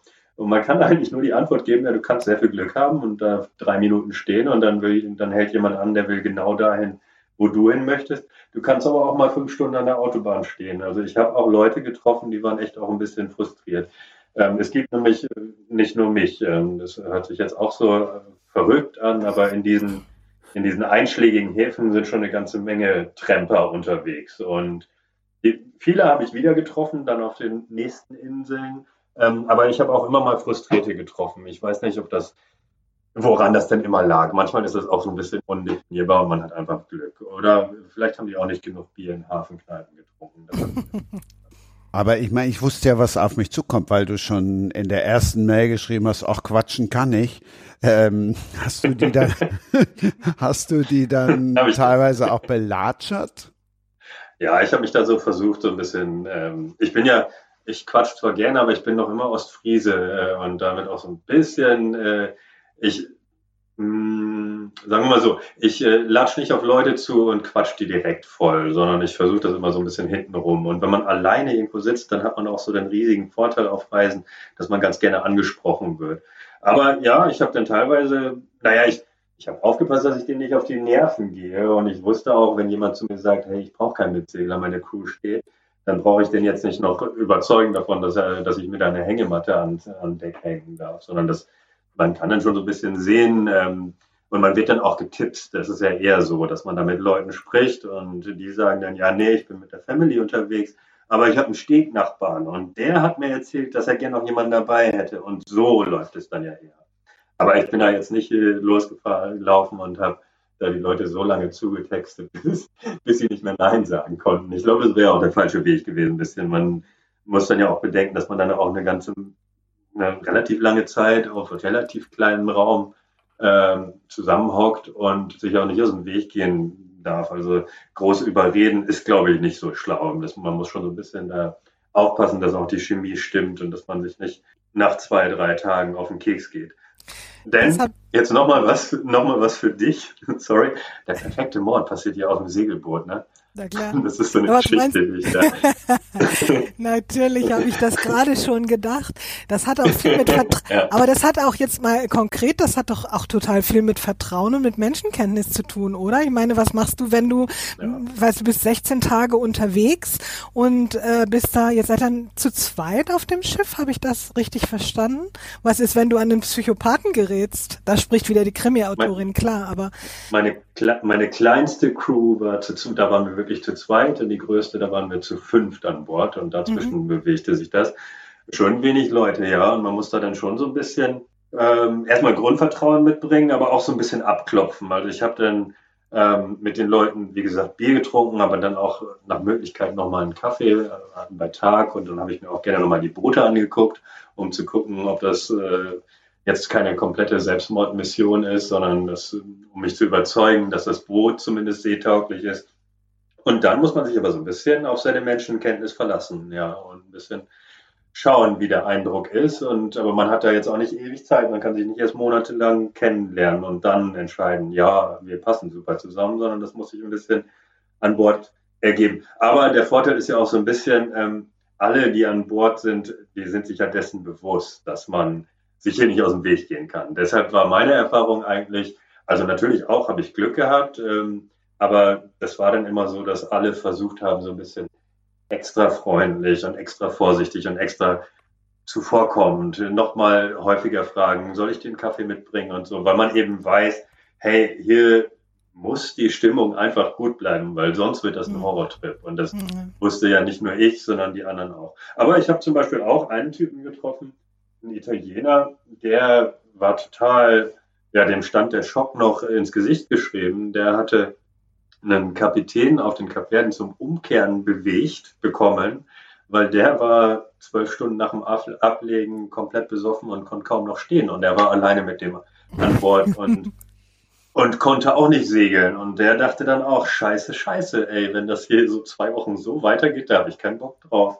Und konnte den dann irgendwie dazu bewegen, dass er wirklich umkehrt. Aber so ein gewisses Risiko, ja, Psychopathen, man, man weiß es nie. Aber, Krass. aber man, man muss auch mal, ähm, als Tramper weiß man das auch, aber auch ähm, so Morde und so Psychopathen, die, die, die gibt es ja meistens in Krimis. Ne? Ja, Und schon im klar. echten Leben gibt es gar nicht so viele Nee, davon. natürlich nicht. Ronny, hattest du jemals Angst beim Trampen oder hast du dich immer voller Gottvertrauen da reingesetzt und gedacht, komm, wird schon gut gehen? Oder fahren? Ja, zum einen mit, mit das war ja so mit 19, 20, da ähm, hat man vor wenig Angst und zum anderen mein da Freund Alex, äh, mit dem ich das damals gemacht habe und ich, wir hielten uns ja für äh, Edeltremper oder für äh, Elite-Tremper, sowas, weil wir haben die Leute immer an der Tankstelle angesprochen. Also wir haben äh, die anderen Tremper sozusagen verachtet damals, die ihren Daumen raushielten äh, und hielten uns für viel schlauer. Und wir dachten, wir hätten eine riesen Menschenkenntnis, eben die Leute einfach anzusprechen. Vor allem eben hatten wir den Eindruck, wir setzen die so unter Druck, die können dann gar nicht Nein sagen. Die können nicht Also da hat schon so eine, so eine Vorauswahl äh, stattgefunden und wir haben uns eben auf dieses 19-jährige Gefühl verlassen. Äh, ich kann den Leuten ja ansehen, ähm, wie, wie nett sie sind oder wie, wie unnett Und du sie lebst sind. ja noch. Eben, ich bin noch immer hier und Es scheint ja bei euch beiden geklappt zu haben. Ja? Ich frage mich jetzt bei dir nur, Katja, wie du dann Pellworm ist ja nun mal eine Insel, wie du da, wenn du schon kotzen musst auf dem Na, Schiff. So wie- schlimm ist es nicht. Okay, ja. dann ist ja gut. Also ich komme schon, ich, ja, also ich kann die Fähre schon überstehen. Ich fühle mich dann auch nicht unwohl oder so, aber ähm, ja, wenn es ein bisschen sch- kabbelig wird oder so, dann ist es schon komisch. Ich weiß auch, dass man sich daran gewöhnen kann, aber das hat sich halt für mich einfach noch nie ergeben. Ich bin übrigens auch nie getrennt, aber ich bin natürlich auch in einer etwas blöden Situation, einfach dadurch, was ich eine Frau bin. Ne? Da ist das nochmal ein anderes Ding mit Trampen. Ich durfte das früher nicht und ich hatte das Bedürfnis auch nie. Das war mir immer zu gefährlich. Dann nimm uns jetzt mal mit nach nach Pellworm. Mir Also Pellworm natürlich, wenn du mal in Ham, Ronny, warst du mal auf Pellworm? nee, ich höre das Wort zum ersten Mal, muss ich gestehen. Waren wir auf, Okay, das ist Ja. total spannend. waren wir auf Langenog, aber das ist äh, zu, einer, zu einer Lesung wahrscheinlich wieder ganz woanders. Also ich Ja. bin tatsächlich äh, Norddeutschland. Das ist dann meine ich, Gegend, wo ich aufgewachsen bin. Du kennst Genau, Pellworm. Timo, oder? Genau. Timo, du kennst Pellworm, oder? Ich war noch nicht da, aber ich hatte das Wort schon mal vorher gehört. Also ich weiß, dass das eine Insel da oben im Watt ist. Als Tremper ey, da nach bin ich Norwegen bin ich da einfach durchgerast wahrscheinlich. Dann, ja. Bin Ja, es ich ist ja tatsächlich- der Einzige, der es tatsächlich gekannt hat, aber auch nur, weil ich auch mal drei Jahre in Hamburg gewohnt habe. Ja, Und die Nachbarin sagte, Mensch, fahr doch mal nach Pellworm. Und Ja, dann, Pellworm. So sind wir dann auf Pellworm. Pellworm gefahren. So, jetzt darfst du allen erzählen, warum Pellworm so schön ist. Warum ist Pellworm so schön? Zum einen, und das habt ihr mir gerade wieder bestätigt, es ist nicht so bekannt und so überlaufen. Also es ist einfach eine, eine, eine wunderschöne kleine Insel, wo man ähm, zwar auch relativ viele oder, oder Touristen trifft, aber es ist jetzt noch nicht so wie was, was man so für Bilder im Kopf hat, wenn man Sylt oder Lange, Langeruck oder so, ne? Ähm, Gibt es da Autos, würde mich interessieren. Ja, ja, ja. Sonst kannst du auf Pellworm kannst du ohne Auto gar nicht. Das ist dann doch schon recht groß. Ähm, fragt mich jetzt nicht nach den genauen Abmessungen, aber man ist mit dem Auto, wenn man einmal quer rüberfährt, durchaus schon Viertelstunde unterwegs.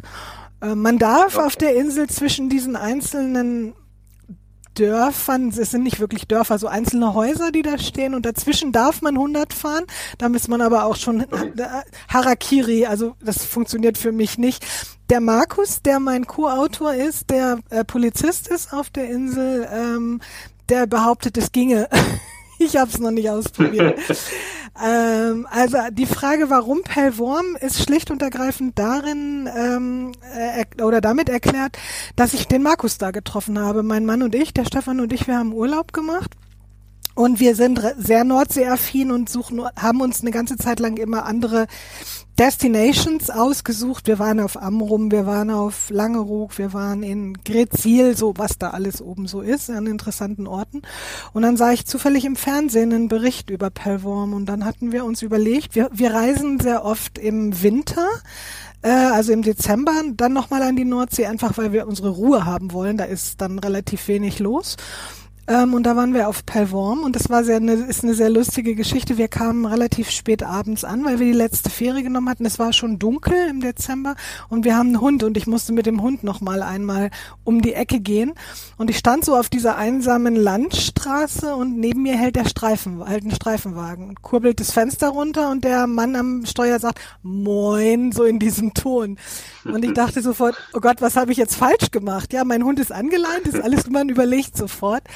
Und dann lachte ich, habe ihn das auch gefragt, was habe ich falsch gemacht? Und dann fing er an zu lachen und sagte, nee, nee, ich wollte Sie nur herzlich willkommen heißen. Meine Frau führt den Ferienhof, auf dem Sie eingekehrt sind. Und ihr könnt euch vorstellen, ja. ich natürlich sofort, ich wohne beim Inselpolizisten, Bing, ja, so, ne? Äh, und am nächsten Morgen haben wir uns dann irgendwie auf dem Hof getroffen, er hat da die Ponys gemistet oder so. Und dann kamen wir ins Gespräch ähm, und er fragte mich, was ich mache. Und dann habe ich ihm erzählt, ich bin Krimi-Autorin. Und dann kam es relativ schnell von ihm, dass er sagte, ach, ich wollte immer schon mal einen Kriminalroman schreiben. Und das war der Beginn unserer wunderbaren Freundschaft oh, sozusagen. Ja. Denn ich habe das Buch ja nicht alleine geschrieben, sondern mit dem Markus Stefan zusammen. Ähm, ja, und so hab kam ich, das auf ich ja schon gesagt, den laden wir dann in der zweiten Folge ein, sonst hätten wir Männerüberschuss gehabt. Also den laden wir dann ein, wenn es die, wenn's die Fortsetzung gibt. Du hast gerade schon gesagt, du hast auf dem Hof da gewohnt. Den Dialog, den du gerade gesagt, den kannte ich auch schon. Genau, also, den habe ich schon ein paar Mal erzählt, ja. Nee, den habe ich auch im Buch so gelesen. Deshalb komme ich drauf. Ich, Ach so, okay. ich wohne im Haus vom Inselpolizisten. Das steht original so im Buch erzähl ein bisschen mehr, äh, vor allen Dingen auch was erfunden ist oder nicht. Also wenn du jetzt sagst, dass da wirklich der Tote auf der auf der auf dem Deich saß, dann mhm. weiß ich nicht, ob du dann nochmal nach Pellworm reisen darfst. Die finden das alle super, die Pellwormer. Die sind alle sehr angetan von der Idee, dass auf ihrer Insel da nun endlich mal ein Mord passiert, endlich mal was passiert. Nein, das war ein bisschen gescherzt. Äh, ähm, die äh, Grundidee ist ähm, oder ist, ist relativ eng angelehnt an die wahre Geschichte von Markus und von seiner Frau, die nämlich ähm, Polizisten in NRW waren und dann irgendwann quasi sowieso Aussteiger gesagt haben, wir wollen irgendwie noch mal was Neues machen. Ähm, Markus Frau ist auch Polizistin gewesen und die ist dann aber ausgeschieden aus dem Dienst und die haben dann diesen ganz ganz wunderschönen äh, Hof gekauft auf Pellworm und Markus hatte die Möglichkeit als Polizist da oben zu arbeiten. Er ist einer von zwei ein-Mann-Polizeistationen. Also er ist wirklich der einzige Polizist auf der Insel. Mm, und ähm, also diese Grundidee haben wir übernommen für unsere Figur Jan Benden und seine Frau Laura, die eigentlich die Nase voll haben von dieser äh, von äh, viele Tote sehen, die sind beide Kriminalbeamte gewesen und fahren dann da, also kommen da oben auf die Insel, werden natürlich auch ein bisschen ähm, misstrauisch beäugt, ja, so rein, so, so dazugezogene und das ist ja durchaus, sind ja die Nordfriesen auch nicht sofort aufgetaut. ähm, und dann ähm, hat er ein, ein paar Wochen lang ein relativ ruhiges Leben, aber dann sitzt eben diese Leiche auf dem Deich. Und er hat das Problem, dass er einen möchte gerne Assistenten hat. Tamme Hansen. Tamme Hansen ist alteingesessener Insulaner und hält sich für Gottes Geschenk an die Menschheit und hält sich vor allen Dingen für einen genialen Ermittler. Und das ist dann so ein bisschen so dieser funny Sidekick, dass er immer versucht, ihm zu helfen und mitermittelt. Und es ist dann ein kleines bisschen chaotisch und ein bisschen lustig und vor allem aber spannend. Das ist ja das, wofür ich mit meinen Kriminalromanen stehe. Relativ hohe Spannung in den Krimis. Gibt's Tamme wirklich? Also für die, für die Spannung steht ja nicht Katja, sondern da steht ja dein alter Ego. Ähm, äh, das war das erste Buch jetzt unter dem Namen, ne? Genau, genau, ja. Das ist tatsächlich unter einem Pseudonym veröffentlicht. Einfach nur, das Pseudonym ist offen, also jeder weiß das, dass da hinter Katrin Lange steht. Das steht auch hinten im Buch drin. Aber die anderen Kriminalromane, die ich schreibe, sind Politthriller und das passte nicht so richtig gut zusammen und deswegen haben wir gesagt, machen wir das unter so einem offenen Pseudonym. Ähm, und zu der Frage, ob Tame tatsächlich existiert, nein, den habe hab ich, hauptsächlich ich mir ausgedacht. Markus hat da natürlich auch ein bisschen was mit dazu getan, aber das ist so eine, ist ein bisschen so eine Lieblingsfigur von mir. Da habe ich schon sehr viel Spaß dran, den da über die Insel zu jagen in Anführungszeichen und dann auch Dummheiten machen zu lassen. Mein kleines bisschen äh, bin ich inspiriert von Neues aus Büttenwader bei der Figur des Tamme. Kann man sich so ein bisschen vorstellen, wie der tickt. Mhm. Weil wir gerade von alter Ego sprachen. Es gibt da natürlich auch einen Buchladen und da habe ich dann, ich habe es erst gehört und habe dann ja. gedacht, Mensch, ob sie das ist. Und dann habe ich es gelesen, da schreibt sich dann Katrin mit, mit C statt mit K, aber da gibt es dann auch eine Katrin Langen. Spektakuläre genau. Aufmachung, schwarzer Rock, Grobstrick, Pullover in schwarz und lila, die Haare in leuchtendem Henna-Rot, das Tattoo an ihrem linken Unterarm halb zu sehen, äh, weil die Ärmel nicht ganz hochgeschoben wurden. wurden. Da habe ich mich natürlich direkt gefragt, so, jetzt googelst du mal. Also ich hatte schon vorher gegoogelt und habe dann gedacht, wo ist jetzt das Tattoo? Wo ist das Tattoo? Das Tattoo. also ihr wisst jetzt, wie ich aussehe, ne? Nein. Ähm, ich liebe Cameo-Auftritte und da hatte ich einen großen Spaß dran. Diese Buchhändlerin, die auch aus Niedersachsen stammt, äh, da oben auf der Insel eine Buchhandlung aufmachen zu lassen. Das war vor Jahren mal so ein Lebenstraum von mir, den ich mittlerweile dran gegeben habe. Ähm, aber das Tattoo existiert tatsächlich nicht. Nein, ich bin nicht tätowiert. genau. Wie sieht's denn beim Segler aus? Der ist wahrscheinlich, ne? Einmal so Wandtapete, voll, oder? Voll mit, voll mit Ankern und Meerjungfrauen. genau. Nein, kein einziges Tattoo bei mir auch. Jetzt bin ich gespannt bei Ronny. ja, ich dachte, das geht an mir vorbei. Ich aus, aus der Tremperzeit, äh, als noch keiner Tattoo hat, also ähm, reden doch alle davon. Ja, weißt du, ich habe das nur gemacht, äh, als es noch nicht alle gemacht haben. Mhm. So vor 30 ja, Jahren. Das noch cool so, war, ja. So, genau, sowas am Arm, ohne es jetzt näher zu beschreiben. Ja. Vergesse es aber selber, selber oft. Äh, ab und zu erschrecke ich dann, wenn ich aus der Dusche komme und in den Spiegel schaue. okay. Deshalb sind wir ja im Podcast. Ähm, also Wattenmeermord, ein Pellworm-Krimi. Ich habe ihn verschlungen. Ich habe ihn wirklich verschlungen. Das freut mich. War auch spannend kriege ich dann irgendwann in der zweiten Folge erzählt, warum, also A, warum die Polizistenfrau Narben hat und B, warum sie jetzt tatsächlich dann ausgeschieden ist aus dem Dienst? Also warum die Narben sind, das wird ja tatsächlich auch schon zumindest ein bisschen angedeutet. Die ist angeschossen worden. Und wir haben mm, tatsächlich eine Idee, was da passiert ist. Und das ist ganz lustig.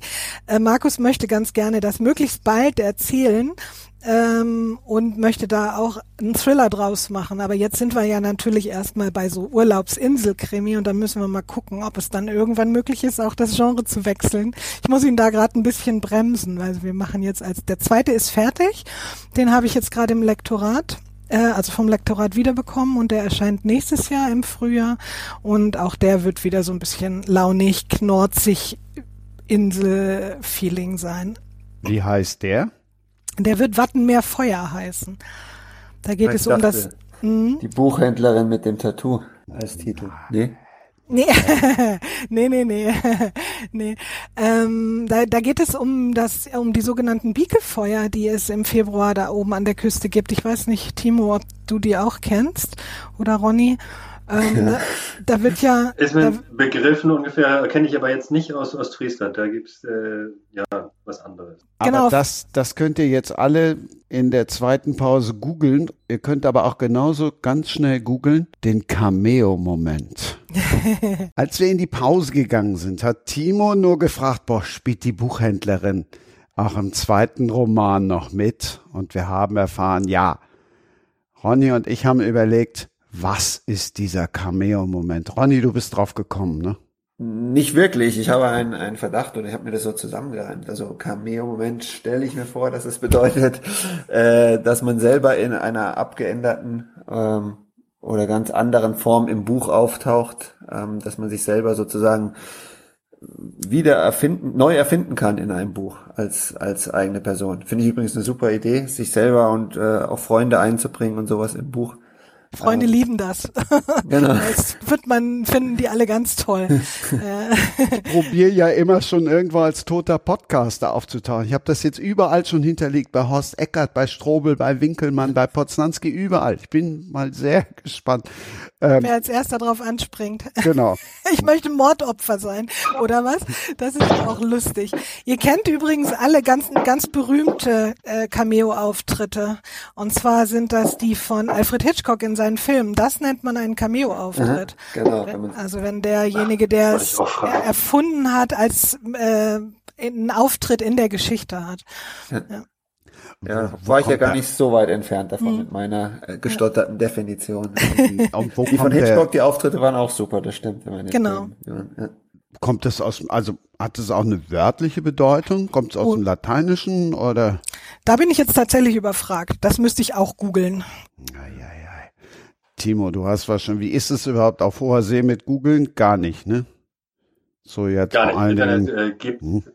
äh, die besser ausgestatteten. Ein Boot bei uns hatte äh, zumindest so eine ganz langsame Internetverbindung, mit der man sich die Grip-Files, also so Wetterdaten herunterladen konnte.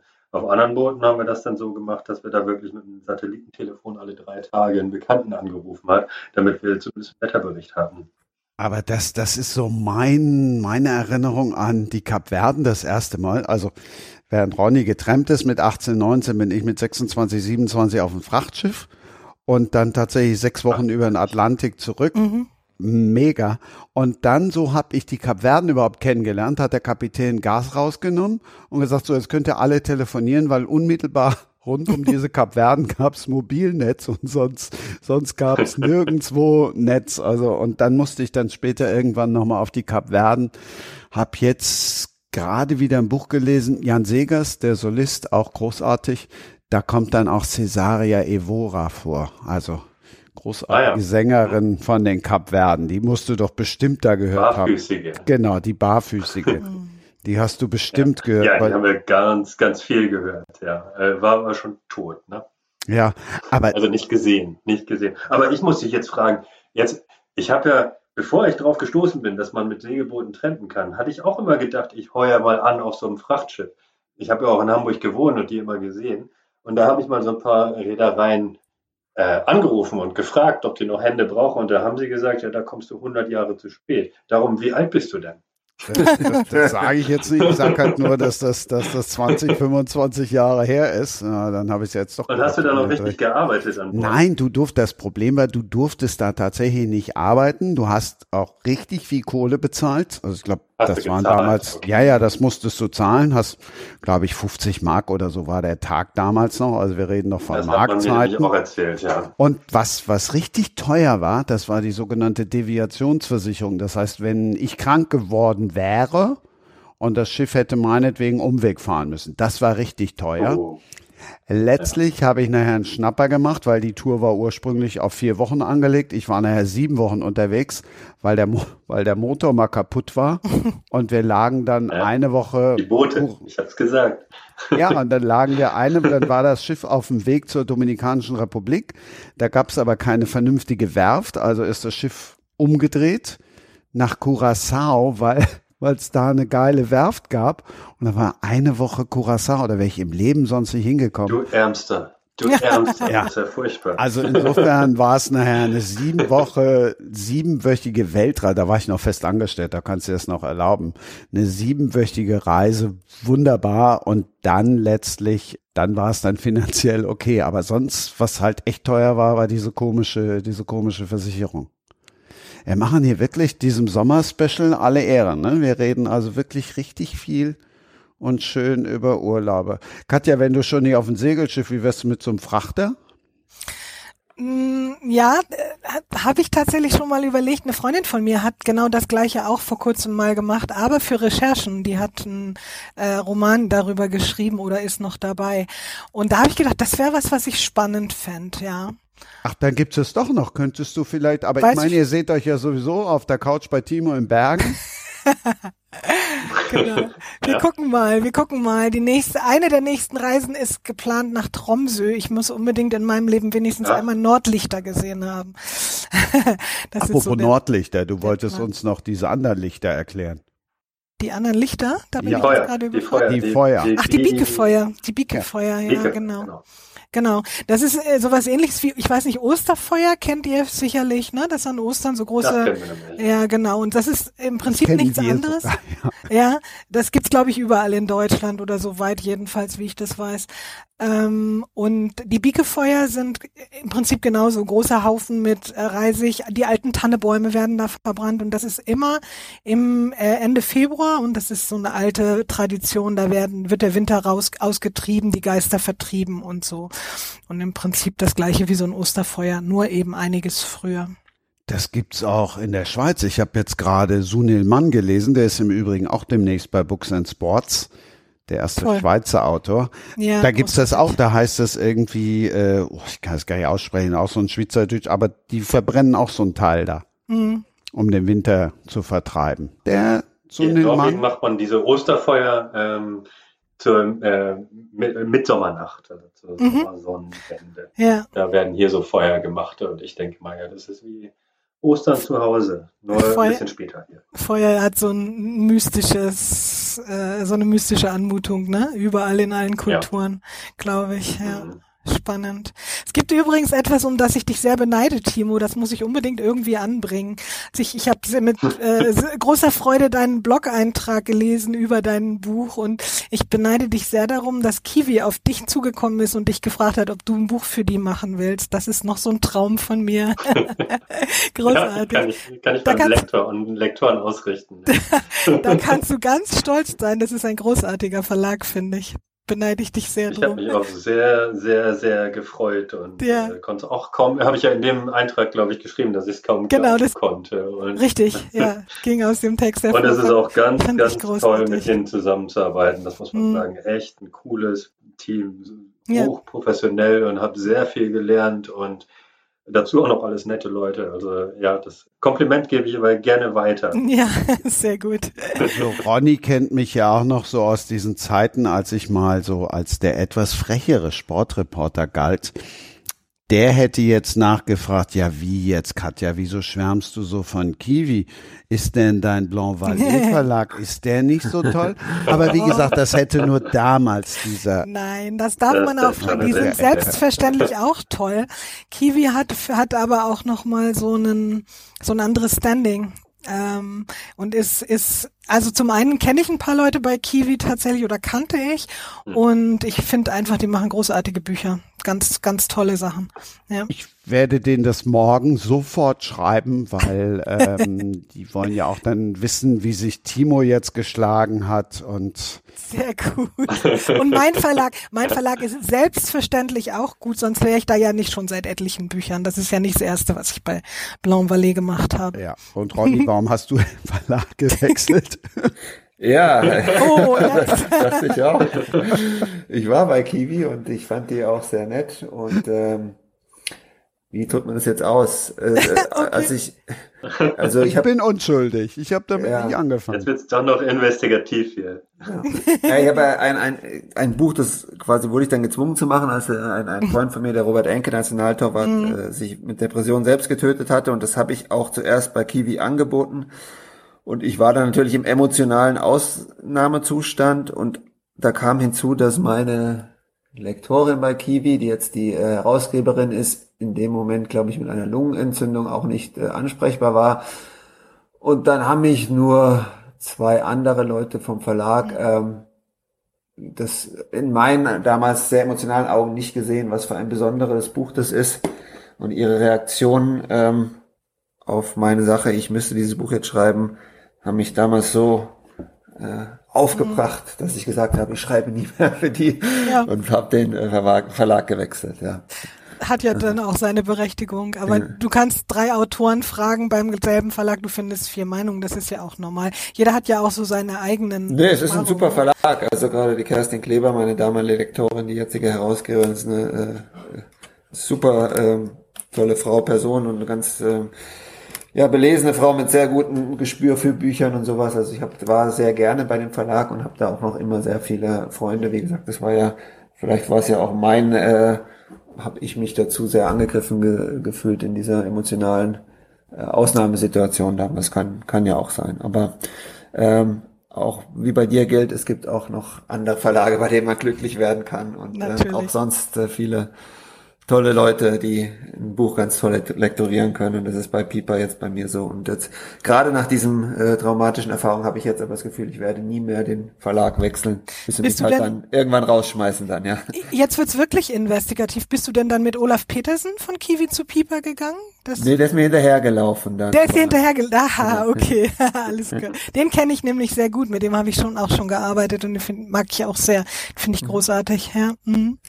So, jetzt, ein bisschen nörden, spätestens jetzt Hörer, wisst oder? ihr, warum alle Verlage Books and Sports hören sollten. Spätestens jetzt wissen sie es. Weil so manchmal habe ich den Eindruck, die rümpfen eher noch die Nase als jetzt die Autoren und Autorinnen selber oder auch, äh, ich habe eine Lieblingsagentin, die erwähne ich jetzt namentlich nicht schon wieder. Mhm. Ähm, wieso jetzt eigentlich? Ach so, Timo, ja, warum sind die überhaupt auf dich zugekommen? Bei mir ruft keiner an. Ja. Hm? Wie gesagt, ich, ich, ich habe mich auch gewundert. Äh, wahrscheinlich ist es das gute Gespür für Bücher, was wir gerade. Nein, ja, äh, die müssen ich, dich ja irgendwo gefunden haben, im Internet oder? Ja, ja, sie haben mich im Netz gefunden. Ich bin ja, ich bin ja auch Blogger und äh, wenn man wenn man äh, Abenteuer, äh, Fan von Abenteuern ist äh, und da im Netz ein bisschen stöbert, dann kann das passieren, dass man auf mich stößt. Und äh, so wird das auch da im Verlag gelaufen sein, dass sie auf mich gestoßen sind, wahrscheinlich beim Recherchieren und dann gedacht haben, ach, äh, vielleicht schreiben wir dem mal eine Mail. Und dann ist tatsächlich in meinem Fall was draus geworden.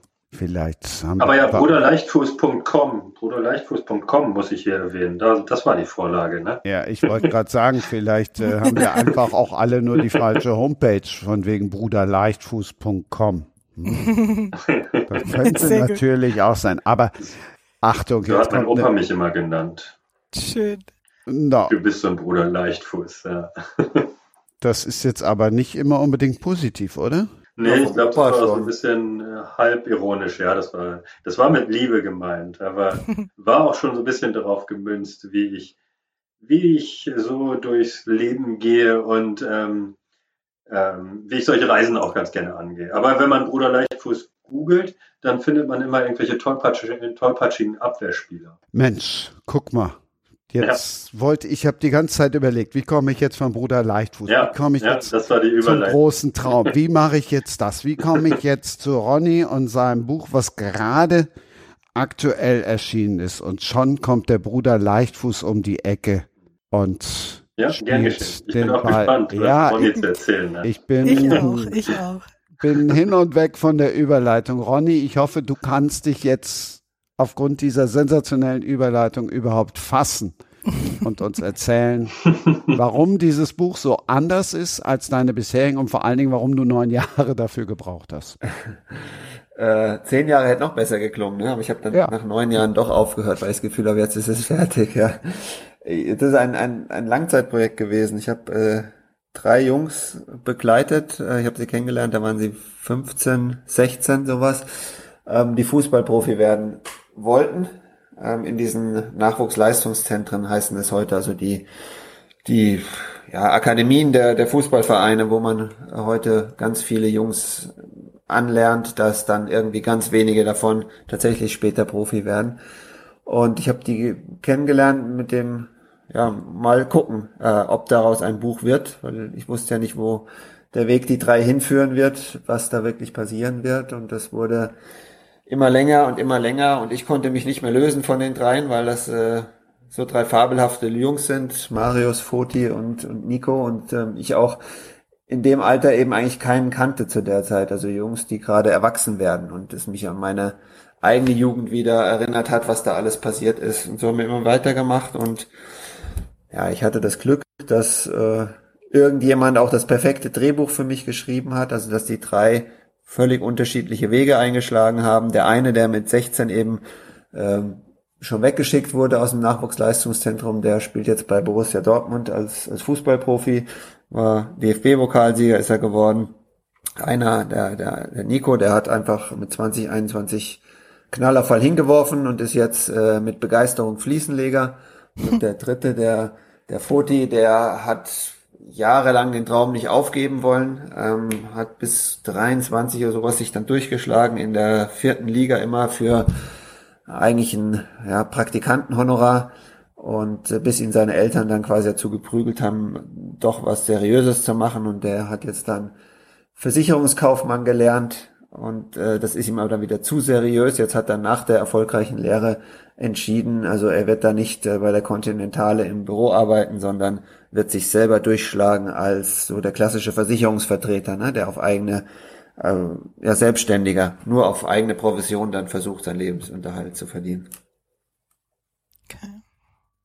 Erzähl ruhig weiter. Ich meine, das war jetzt Ach so, ich dachte, Jahre. Das ist zu lang. Nein, überhaupt nicht neun Jahre. Wir haben Chronologe. Zeit. Wir sind im Special. Specials dauern immer noch okay. mal ein bisschen länger. Also 105 Minuten haben wir schon mal geschafft. Da haben wir noch, da haben wir noch ein Jahr vor uns so ungefähr.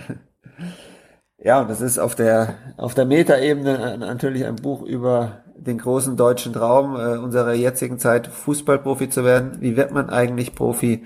Was, was passiert da alles ähm, auf dem Weg dorthin?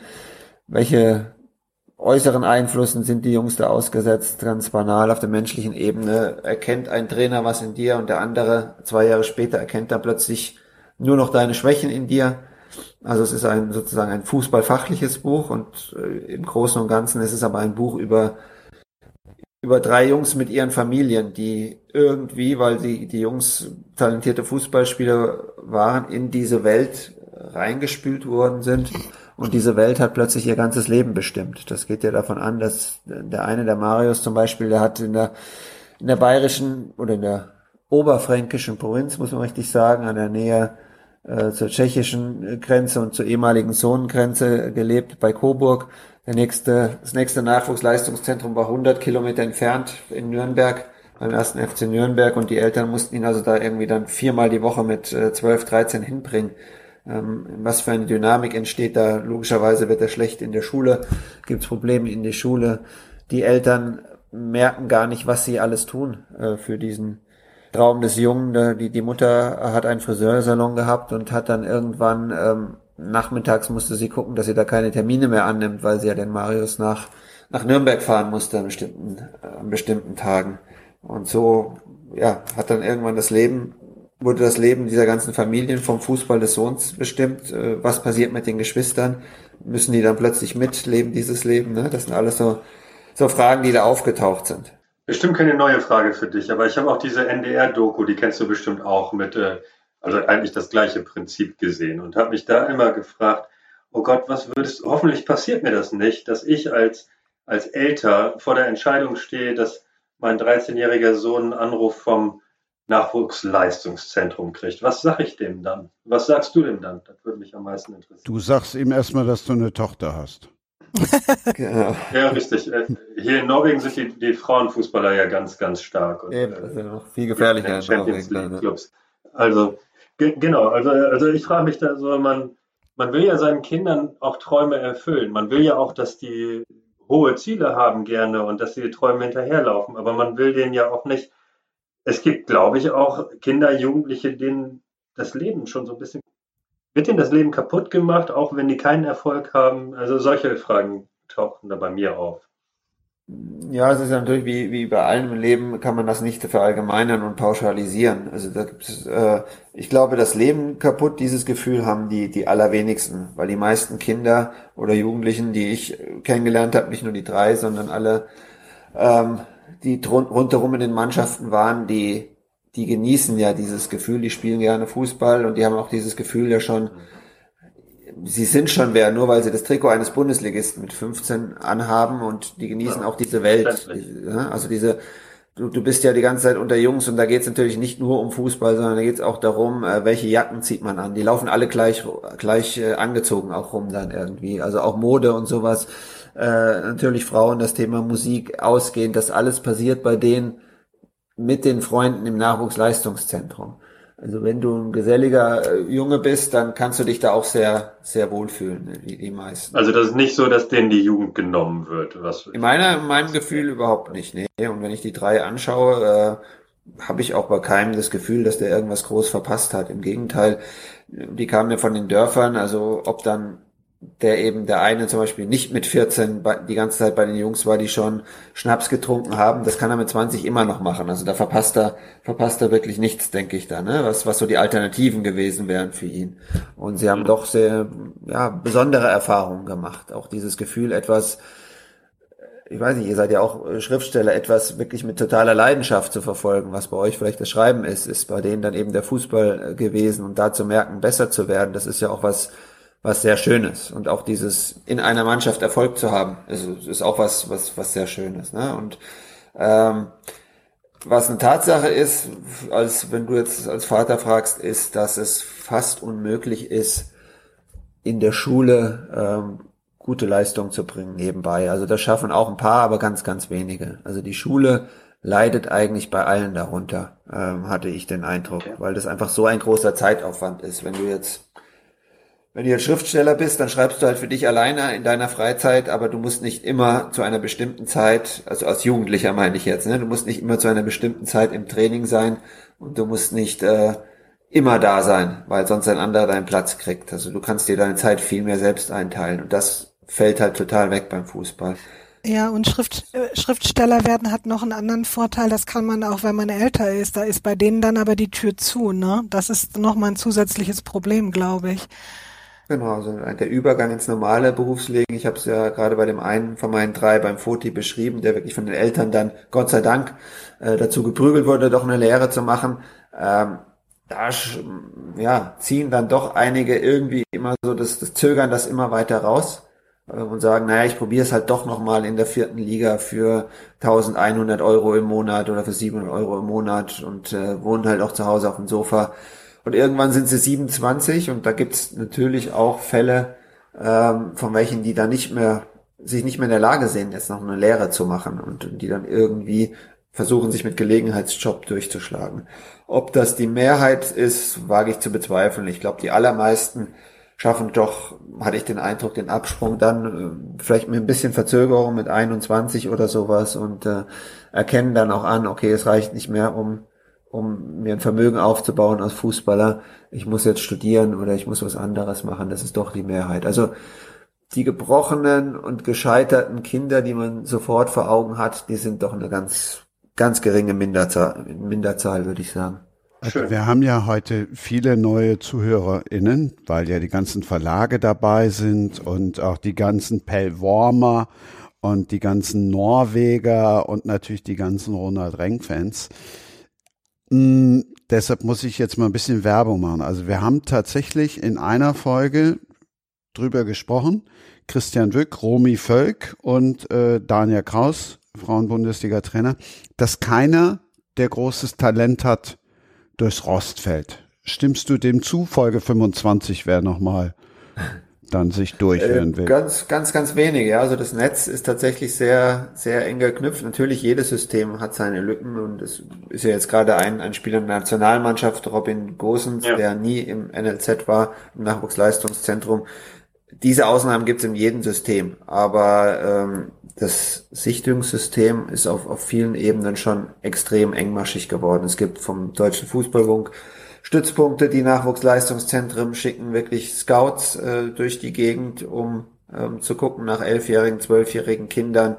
Sie äh, sind so in einer Konkurrenz mit, dem anderen, nach, mit den anderen Nachwuchsleistungszentren, dass sie wirklich panische Angst haben, welche zu Talente zu verpassen. Und die Ausbildung, die technische Ausbildung ist wirklich, äh, fußballtechnische Ausbildung mittlerweile so extrem gut, dass auch tatsächlich die fast alle Talente sehr gut gefördert werden. Ja.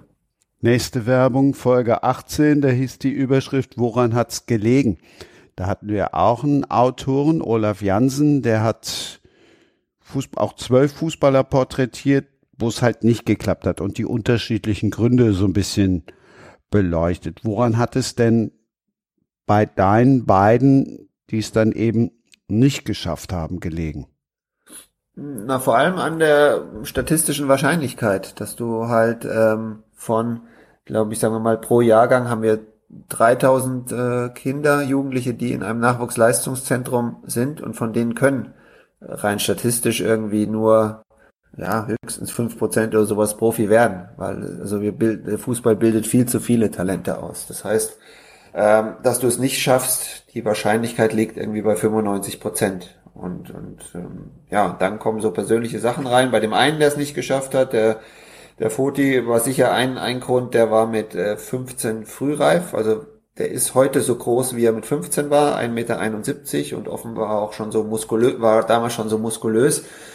Der hat halt einfach von seinem körperlichen Vorsprung gezerrt mit 15 und als die anderen aufgeholt hatten mit 17, 18, 19, war er immer noch ähnlich gut wie sie, aber er ragte nicht mehr heraus. Und der andere, der Nico, der dann mit Freude Fliesenleger geworden ist, ist eigentlich so der klassische Fall, dass ähm, du wirst ja immer subjektiv bewertet als Fußballer. Es gibt ja keine objektiven Kriterien, wie jetzt beim 100-Meter-Lauf, wo es einfach eine Zeit gibt und der eine schneller als der andere. Und wenn jetzt ein Trainer jedes Jahr 30 Talente anschaut, dann wird er irgendwann auch so einen negativen Blick kriegen auf viele. Also dem fällt sehr schnell auf, äh, der kann das nicht, der kann dies nicht. Ja, das ist so eine unbewusste selektive Auslese, negative Auslese. Und das war bei Nico so der Fall, fand ich. Der hatte ganz tolle Qualitäten, athletische Qualitäten. Der war wahnsinnig schnell, stark, taktisch sehr verlässlich. Aber er war am Ball technisch nicht, gehörte er nicht zu den fünf Besten in seiner Mannschaft. Und da kam dann immer wieder von Trainern,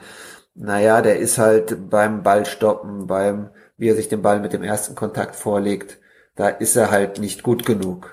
Meiner Ansicht nach spielte das eigentlich in seinem Spiel keine große Rolle, ähm, weil er es geschafft hat, eben mit seinen Schwächen zu leben oder die zu verstecken. Aber das ist halt so die, der, der Blick, der irgendwie 95 Prozent aller Talente trifft. Äh, der, ein, der eine kann dieses Detail nicht und der andere das nicht und das reicht dann schon, um ihn sozusagen sagen, aus, auszusieben. Und bei Marius war es äh, so, der wurde mit 16 weggeschickt, weil er äh, damals als zu langsam galt, als athletisch zu schlecht, ähm, zu kleinwüchsig. Und an den hat eigentlich nur ein, ein Mann hat noch an den geglaubt, wirklich ein Mann. Das war der Nachwuchszentrumsleiter von einem anderen Verein, 1860 München. Und der hat ihn da dann von, als er bei Nürnberg ähm, rausgeworfen wurde, nach München geholt und dort hat er sich dann entwickelt. Das war ein Spät Spätentwickler. Also äh, du bist sehr abhängig von der, wie auch Schriftsteller, von der Meinung von anderen, ob sie das gut finden oder ob sie sagen eben, äh, naja, warum jetzt äh, Couch-Sailing? Wir haben doch schon äh, Couch-Surfing oder warum jetzt noch ein äh, Roman, äh, ein Krimi auf Perlworm? Ich weiß gar nicht mehr, wo Perlworm ist. Ne? Wir haben doch schon Nordsee- und Ostsee-Romane. Also diese, dieser subjektive Blick ist im im Fußball so extrem, weil das so viele gerne machen möchten, Profifußballer sein, dass natürlich die, die Selektion noch viel größer ist. Äh, wobei ich glaube, beim, beim Buchschreiben ist es wahrscheinlich ähnlich groß. Also wenn jetzt äh, Verlagsleute erzählen, wie viel Manuskripte sie ungefragt äh, zugeschickt kriegen, da ist natürlich dann auch irgendwie die, da werden auch die Manuskripte sehr schnell auf einen oberflächlichen Blick zur Seite gelegt, weil man einfach so viele hat. Und so ist Gen es ähnlich, ähnlich ja. beim, beim Fußballer, ja. Genau daran musste ich gerade denken, als du das erzählt hast. Definitiv so, ja. In der Buchbranche ist das eigentlich der gleiche Effekt, ne? Mhm. Es gibt viele, die es machen wollen und deswegen muss relativ schnell äh, entschieden werden, taugt es was oder taugt es nichts. Und dann liegt man auch durchaus mal falsch, wie man es an einem Beispiel deines Jungen da ja. sehen kann, ne? Ja. Ich komme jetzt noch mit noch einer Werbung kurz um die Ecke im Osterspecial. Poznanski, Vincent Liesch und Kai Psotta, der hat das Buch geschrieben, Kicken wie die Profis, was den Untertitel heißt, alles, was du auf dem Weg zum Bundesligastar wirklich wissen musst.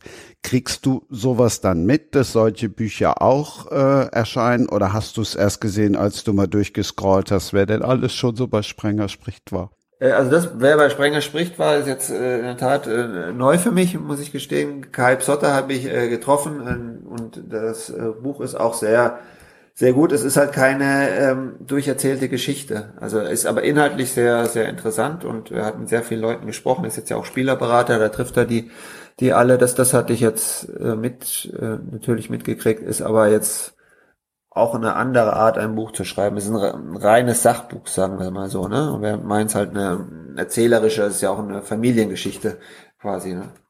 Ich muss das jetzt erstmal verdauen, dass du die Folge nicht gehört hast. Äh, insofern sind die beiden anderen, sind die beiden anderen jetzt dann natürlich erstmal gefragt. oder andersrum, ich meine, ein Buch, wo Ronald Reng draufsteht, verkauft sich so oder so. Wie sehr hilft es, dass einer dann es tatsächlich geschafft hat, auch jetzt für den Bucherfolg? Auch für den, ja, erstmal für mich, für die, für die Geschichte, das ist natürlich ein, ein elementares Element, dass sich die an, ähm, in unterschiedliche Richtungen entwickeln. Das war von Anfang an eben das ein, ein offenes Projekt. Ich, hab, ich, hab, ich weiß nicht, ob man nicht dann nach vier Jahren sagen müssen, hm, äh, der eine ist mit 17 schon ähm, ausgeschieden aus dem Nachwuchsleistungszentrum, die anderen spielen mit 19 beide in der Regionalliga und studieren nebenher. Da ist eigentlich, das sind zu ähnliche Lebenswege, ähm, das gibt kein Buch her. Oder Hast du denn nur die drei verfolgt? Ich habe nur die drei verfolgt, ja. Also ich habe mir die schon ausgesucht. Es gab eine Klammer, die, ähm, das war schon was Besonderes, die hatten eine, eine Fußballmutter als Beraterin. Also die Mutter von einem Profispieler, äh, die hatte das Gefühl, dass die Spielerberater, in der Literatur wären es die Agenten, sich zu wenig äh, um um die jungen Talente wirklich kümmern, sondern dass die die sozusagen einfach nur alle einsammeln und erst wenn einer mit 19, 20 Geld verspricht, sprich ein Profivertrag, sich dann richtig kümmern. Und daraus hin hat diese Mutter eines Profifußballers die interessanten Schluss gezogen, sie macht das jetzt mal selber und kümmert sich wirklich um, um, um, um die Talente und ihre Familien, die Frau Steinhöfer. Und das war so die, die Klammer zwischen den dreien. Und diese Frau Steinhöfer hatte aber in ihrer Agentur zehn Jungs. Und da habe ich mir subjektiv die drei ausgesucht, von denen ich dachte, die haben die größten Chancen mit, mit 16. Ne? War das. Aber und wie lagst du?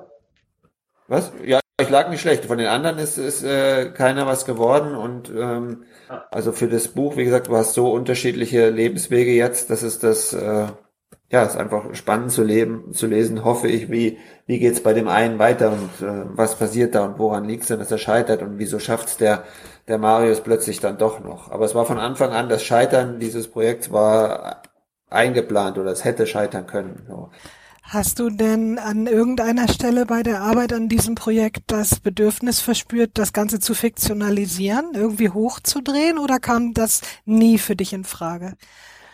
Aus zwei Gründen nicht, weil es natürlich, äh, der, du kannst über Fußball schwierig äh, fiktional schreiben über, über sowas, weil die Leute wollen ja wissen, wie es wirklich war. Also die Vermischung von Fiktion und entweder du machst einen richtigen Roman, gab es ja ähm, auch ein Österreicher, Tonio Schachinger, meine ich, heißt er, der jetzt einen geschrieben hat über einen Fußballspieler, ein sehr äh, toller Roman, ähm, der aber einfach das, das, das in, inneren Monolog eines Fußballspielers beschreibt. So entweder machst du es total fiktional oder die, der Sinn eines Buchs ist zu erzählen, wie es wirklich war. Und das war von Anfang an äh, der, der Ansatz in diesem Buch. Da was fiktional reinzubringen, macht keinen Sinn und äh, gerade der Charme oder die, die Stärke dieses Buchs soll ja davon leben, auch, dass ich die ganze Zeit wirklich dabei war, dass ich also die Entwicklung der Jungs erlebt habe, dass ich mit den Sachen erlebt habe, dass ich das äh, eigentlich reportagenartig beschreiben kann.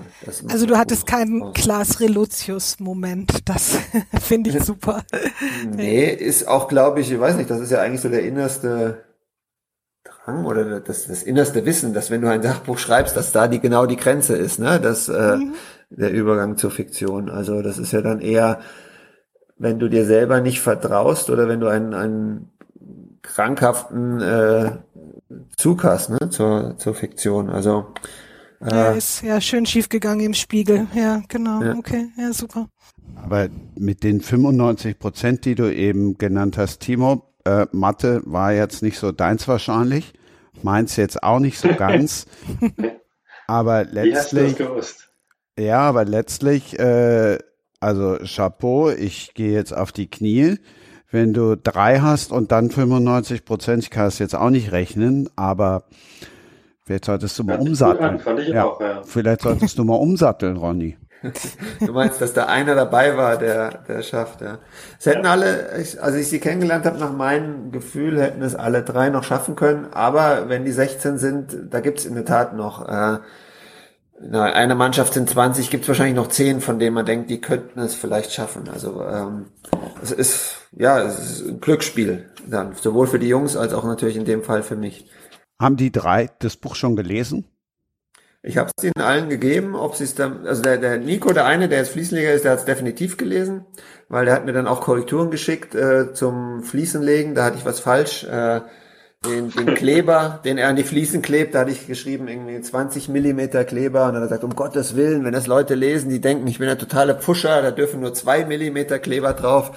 Also, äh, die, die anderen beiden, ähm, der, der Foti, äh, ja, ich hab's, ich hab's mal überflogen, hat er gesagt, und äh, äh, bei Marius kam auch nicht so, ja, ja, ist schon interessant so, der, wo ich mir auch nicht sicher bin, ob sie es gelesen haben dann, ja. Sind, sind auch keine, äh, sagen wir mal, natürlichen Leser, die drei jetzt, ne? Die, also keiner, keiner von den dreien liest jetzt in seiner Freizeit regelmäßig Bücher. Aber dann wissen wir schon mal, welche drei wir beim Podcast begrüßen können, weil sie jetzt dann doch einiges aus dem Buch erfahren haben schon und vielleicht dann eben auch danach zuschlagen. Also das Buch ist auf jeden Fall ganz frisch erschienen, der große Traum. Drei Jungs wollen in die Bundesliga und einer hat's geschafft. Die Eltern, wie haben die dich, haben die dich einfach so genommen, wie du bist? Ich meine, ich habe es eben schon mal gesagt, du stehst ja auch für was. Also hat dir das auch geholfen? Ich glaube, die fanden es einfach interessant. Also die haben ja selber gemerkt, wie ihr äh, Leben sich verändert hat durch den Fußball. Und die hatten schon auch durchaus äh, ein Mitteilungsbedürfnis, darüber zu reden, weil sie in diese Welt eigentlich unschuldig reingeraten sind und plötzlich gab es nichts mehr Wichtigeres als diesen, dass der Sohn zum Training kommt, ob der Sohn äh, in der U17 von Kräuter Fürth Ersatzspieler ist gerade oder wieder einen Stammplatz kriegt, sowas. Also sind zum einen sehr herzliche Familien, sehr ganz, ganz äh, nette Leute. Äh, und zum anderen, ja, hatten sie selber das Gefühl, das ist, sie fanden es interessant, darüber zu reden. Aber guck mal, da haben wir doch jetzt schon wieder noch so eine Gemeinsamkeit halt auch gefunden, weil wenn da jetzt, gerade fiel ja schon der Name Klaas Relotius, ähm, Katja, Schrägstrich Katrin, hat das Vertrauen direkt zum Polizisten, der hat das Vertrauen zu dir gefasst, Timo hat Vertrauen gefasst, beziehungsweise zu ihm alle Leute und die Spielerberaterin, die ja sicherlich auch eher so eine dann ja Übermama ist, hat ja dann auch sofort Vertrauen gefasst, weil ohne das Vertrauen hätten ja alle drei Sachen, über die wir jetzt gesprochen haben, gar nicht funktioniert. Ja, so viel funktioniert wahrscheinlich im Leben überhaupt äh, nicht ohne Vertrauen, oder? Schöner Wort, ja. ja. Gab es nicht irgendwo mal so einen Moment jetzt bei euch allen dreien, ich meine, das trifft ja euch dann in dem Fall tatsächlich alle drei, wo einer eher so ein bisschen skeptisch war, also jetzt Pell Worm, der Ostfriese ist jetzt ja auch nicht so, ist kein Rheinländer, um es mal platt zu formulieren. Und der Nordfriese erst recht nicht. Die sind nochmal eine, eine andere Hausnummer. Ähm, ich bin ein bisschen raus aus der Nummer, weil wir ja wirklich kom komplett fiktionalisiert haben. Also das heißt, die Figuren, die bei uns drin vorkommen, hat man ja auch im Roman dann irgendwie so drin, sind alle irgendwie fiktiv. Außer den Leuten, die uns direkt auf die Füße gestiegen sind und gesagt haben, wir wollen aber auftauchen als Figur. Da gibt's durchaus auch ein paar. Insofern hatte ich dieses, dieses Problem nicht. Ähm, das stelle ich mir bei dir ganz anders vor, Ronny. Das habe ich mich nämlich auch gerade gefragt. Wie, also hast du Verträge gemacht dann mit den Eltern im Vorfeld? Und was wäre gewesen, wenn du die Erlaubnis nicht bekommen hättest, die Geschichte zu erzählen? Das sind so Fragen, die ich mir jetzt stelle. Naja, so, so durchprofessionalisiert ist das, ist das nicht. Also es läuft eine Tat auf Vertrauensbasis ab, mhm. äh, dass die Leute es interessant fanden, finden und äh, eben äh, sich man sich wir uns gegenseitig nicht nicht unsympathisch waren. Und das das genügt in dem dem hm. Fall dann auch ne? also, okay super. finde ich spannender wenn Leute hattest du da ein bisschen Sorge? wollen. Ich hatte keine Sorge nee eigentlich nicht. Also äh, aus meinen ich habe jetzt ja, etliche Bücher mit lebendem Personal geschrieben äh, also Sachbücher erzählerische Sachbücher und und hatte bis jetzt bin ich noch auf keinen getroffen der der mir irgendwie danach dann Ärger gemacht hat. Also das ähm, die Leute wissen schon, worauf sie sich einlassen, wenn sie ein Buch, wenn sie in einem Buch vorkommen, habe ich das Gefühl, ja. Also so naiv sind, sind sie da nicht. Ähm, ja, äh, aber es spricht ja offenbar auch für die Art, wie du arbeitest, ne? Könnte ich mir vorstellen. Ja, das sprechen natürlich dann auch die ganzen Auszeichnungen. Ne? Ja, genau. aber sag mal, äh, Katrin, wie, wie sprechen dich Leute an? Äh, ich möchte im Buch vorkommen. Also so wie ich eben. Ganz platt, Timo. Du willst jetzt genau. im nächsten Buch vorkommen, ne? Du kommst doch vor schon auf deiner Couch in Bergen. Wir haben natürlich im Vorfeld, als wir recherchiert haben, und Markus wohnt auf der Insel, das heißt, er kennt da viele Leute und der hat dann natürlich ein bisschen davon erzählt. Und es gibt dann besonders die Gestalt äh, des äh, André Andersen, der heißt wirklich so. Das ist ein äh, Bar, Sportsbarbesitzer, sind wir wieder beim Thema Sport. Ein ganz spannender Mensch, der kennt auch irgendwie Hinz und Kunz und ist gut befreundet mit dem Björn, dessen Nachname mir gerade nicht einfällt, von Santiano und so in diese Richtung.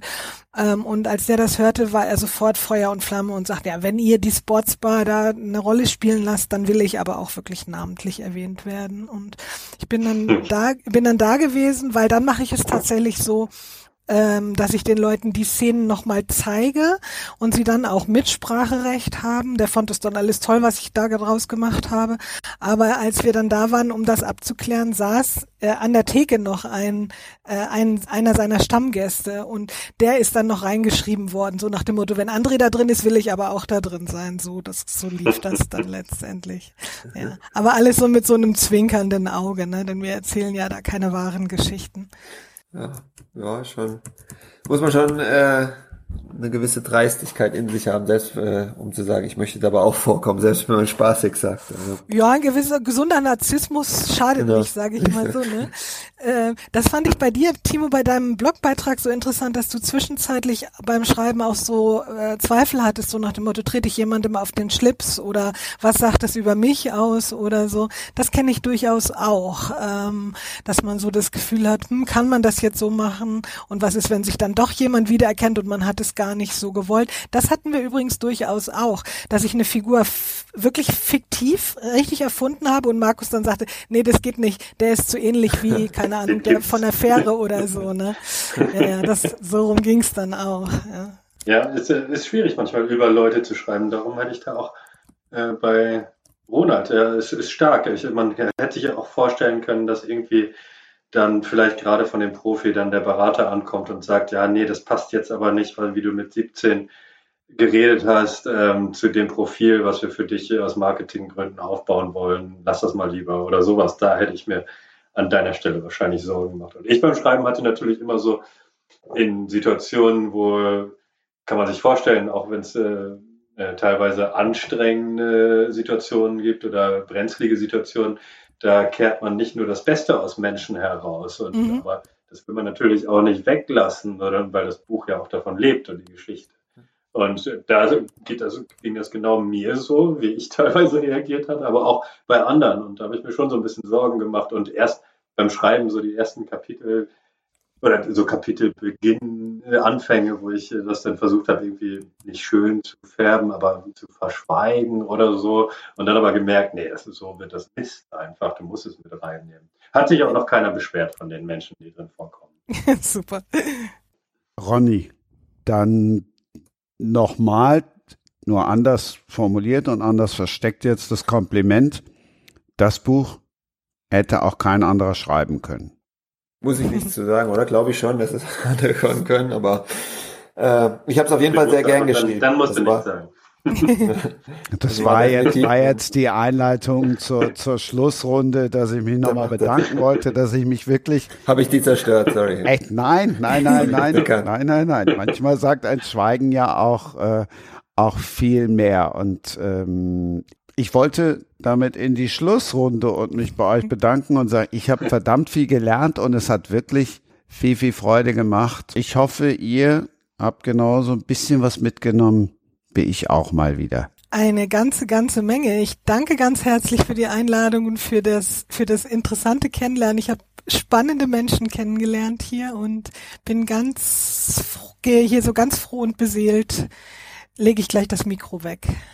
Ich habe auch ein Lächeln auf dem Gesicht hier gerade und freue mich äh, über euch und freue mich, euch kennengelernt zu haben. Hat Spaß gemacht. Ich kann da nicht viel hinzufügen, aber war, war schön mit euch. So, bleiben für mich jetzt keine, äh, nicht mehr viel Wörter, außer die zu wiederholen, dass es eine große Freude war, äh, wieder ganz neue Winkel der Welt kennengelernt und ähm, ja, das ähm, bleibt, bleibt in mir und wenn ich dann eure Bücher jetzt demnächst äh, in der Buchhandlung erspähe, werde ich dann natürlich zugreifen. Und meine Kinder sagen, die kenne ich jetzt. Ein Special, das seinen Namen verdient hat. Vielen lieben Dank. Nächste Woche dann Sonja Pahl, Sportchefin von Radio FFH, Frank Klinkersch vom Kicker. Da reden wir über die Lieblingsbücher von denen und Fußball. Und Matthias Berg, ein Krimi-Autor, ist dabei, der sagt, ich habe keine Ahnung davon, aber erzählen kann ich ganz schön viel. Kann er auch. Und tschüss. Das war Sprenger spricht. Hashtag Books and Sports Special.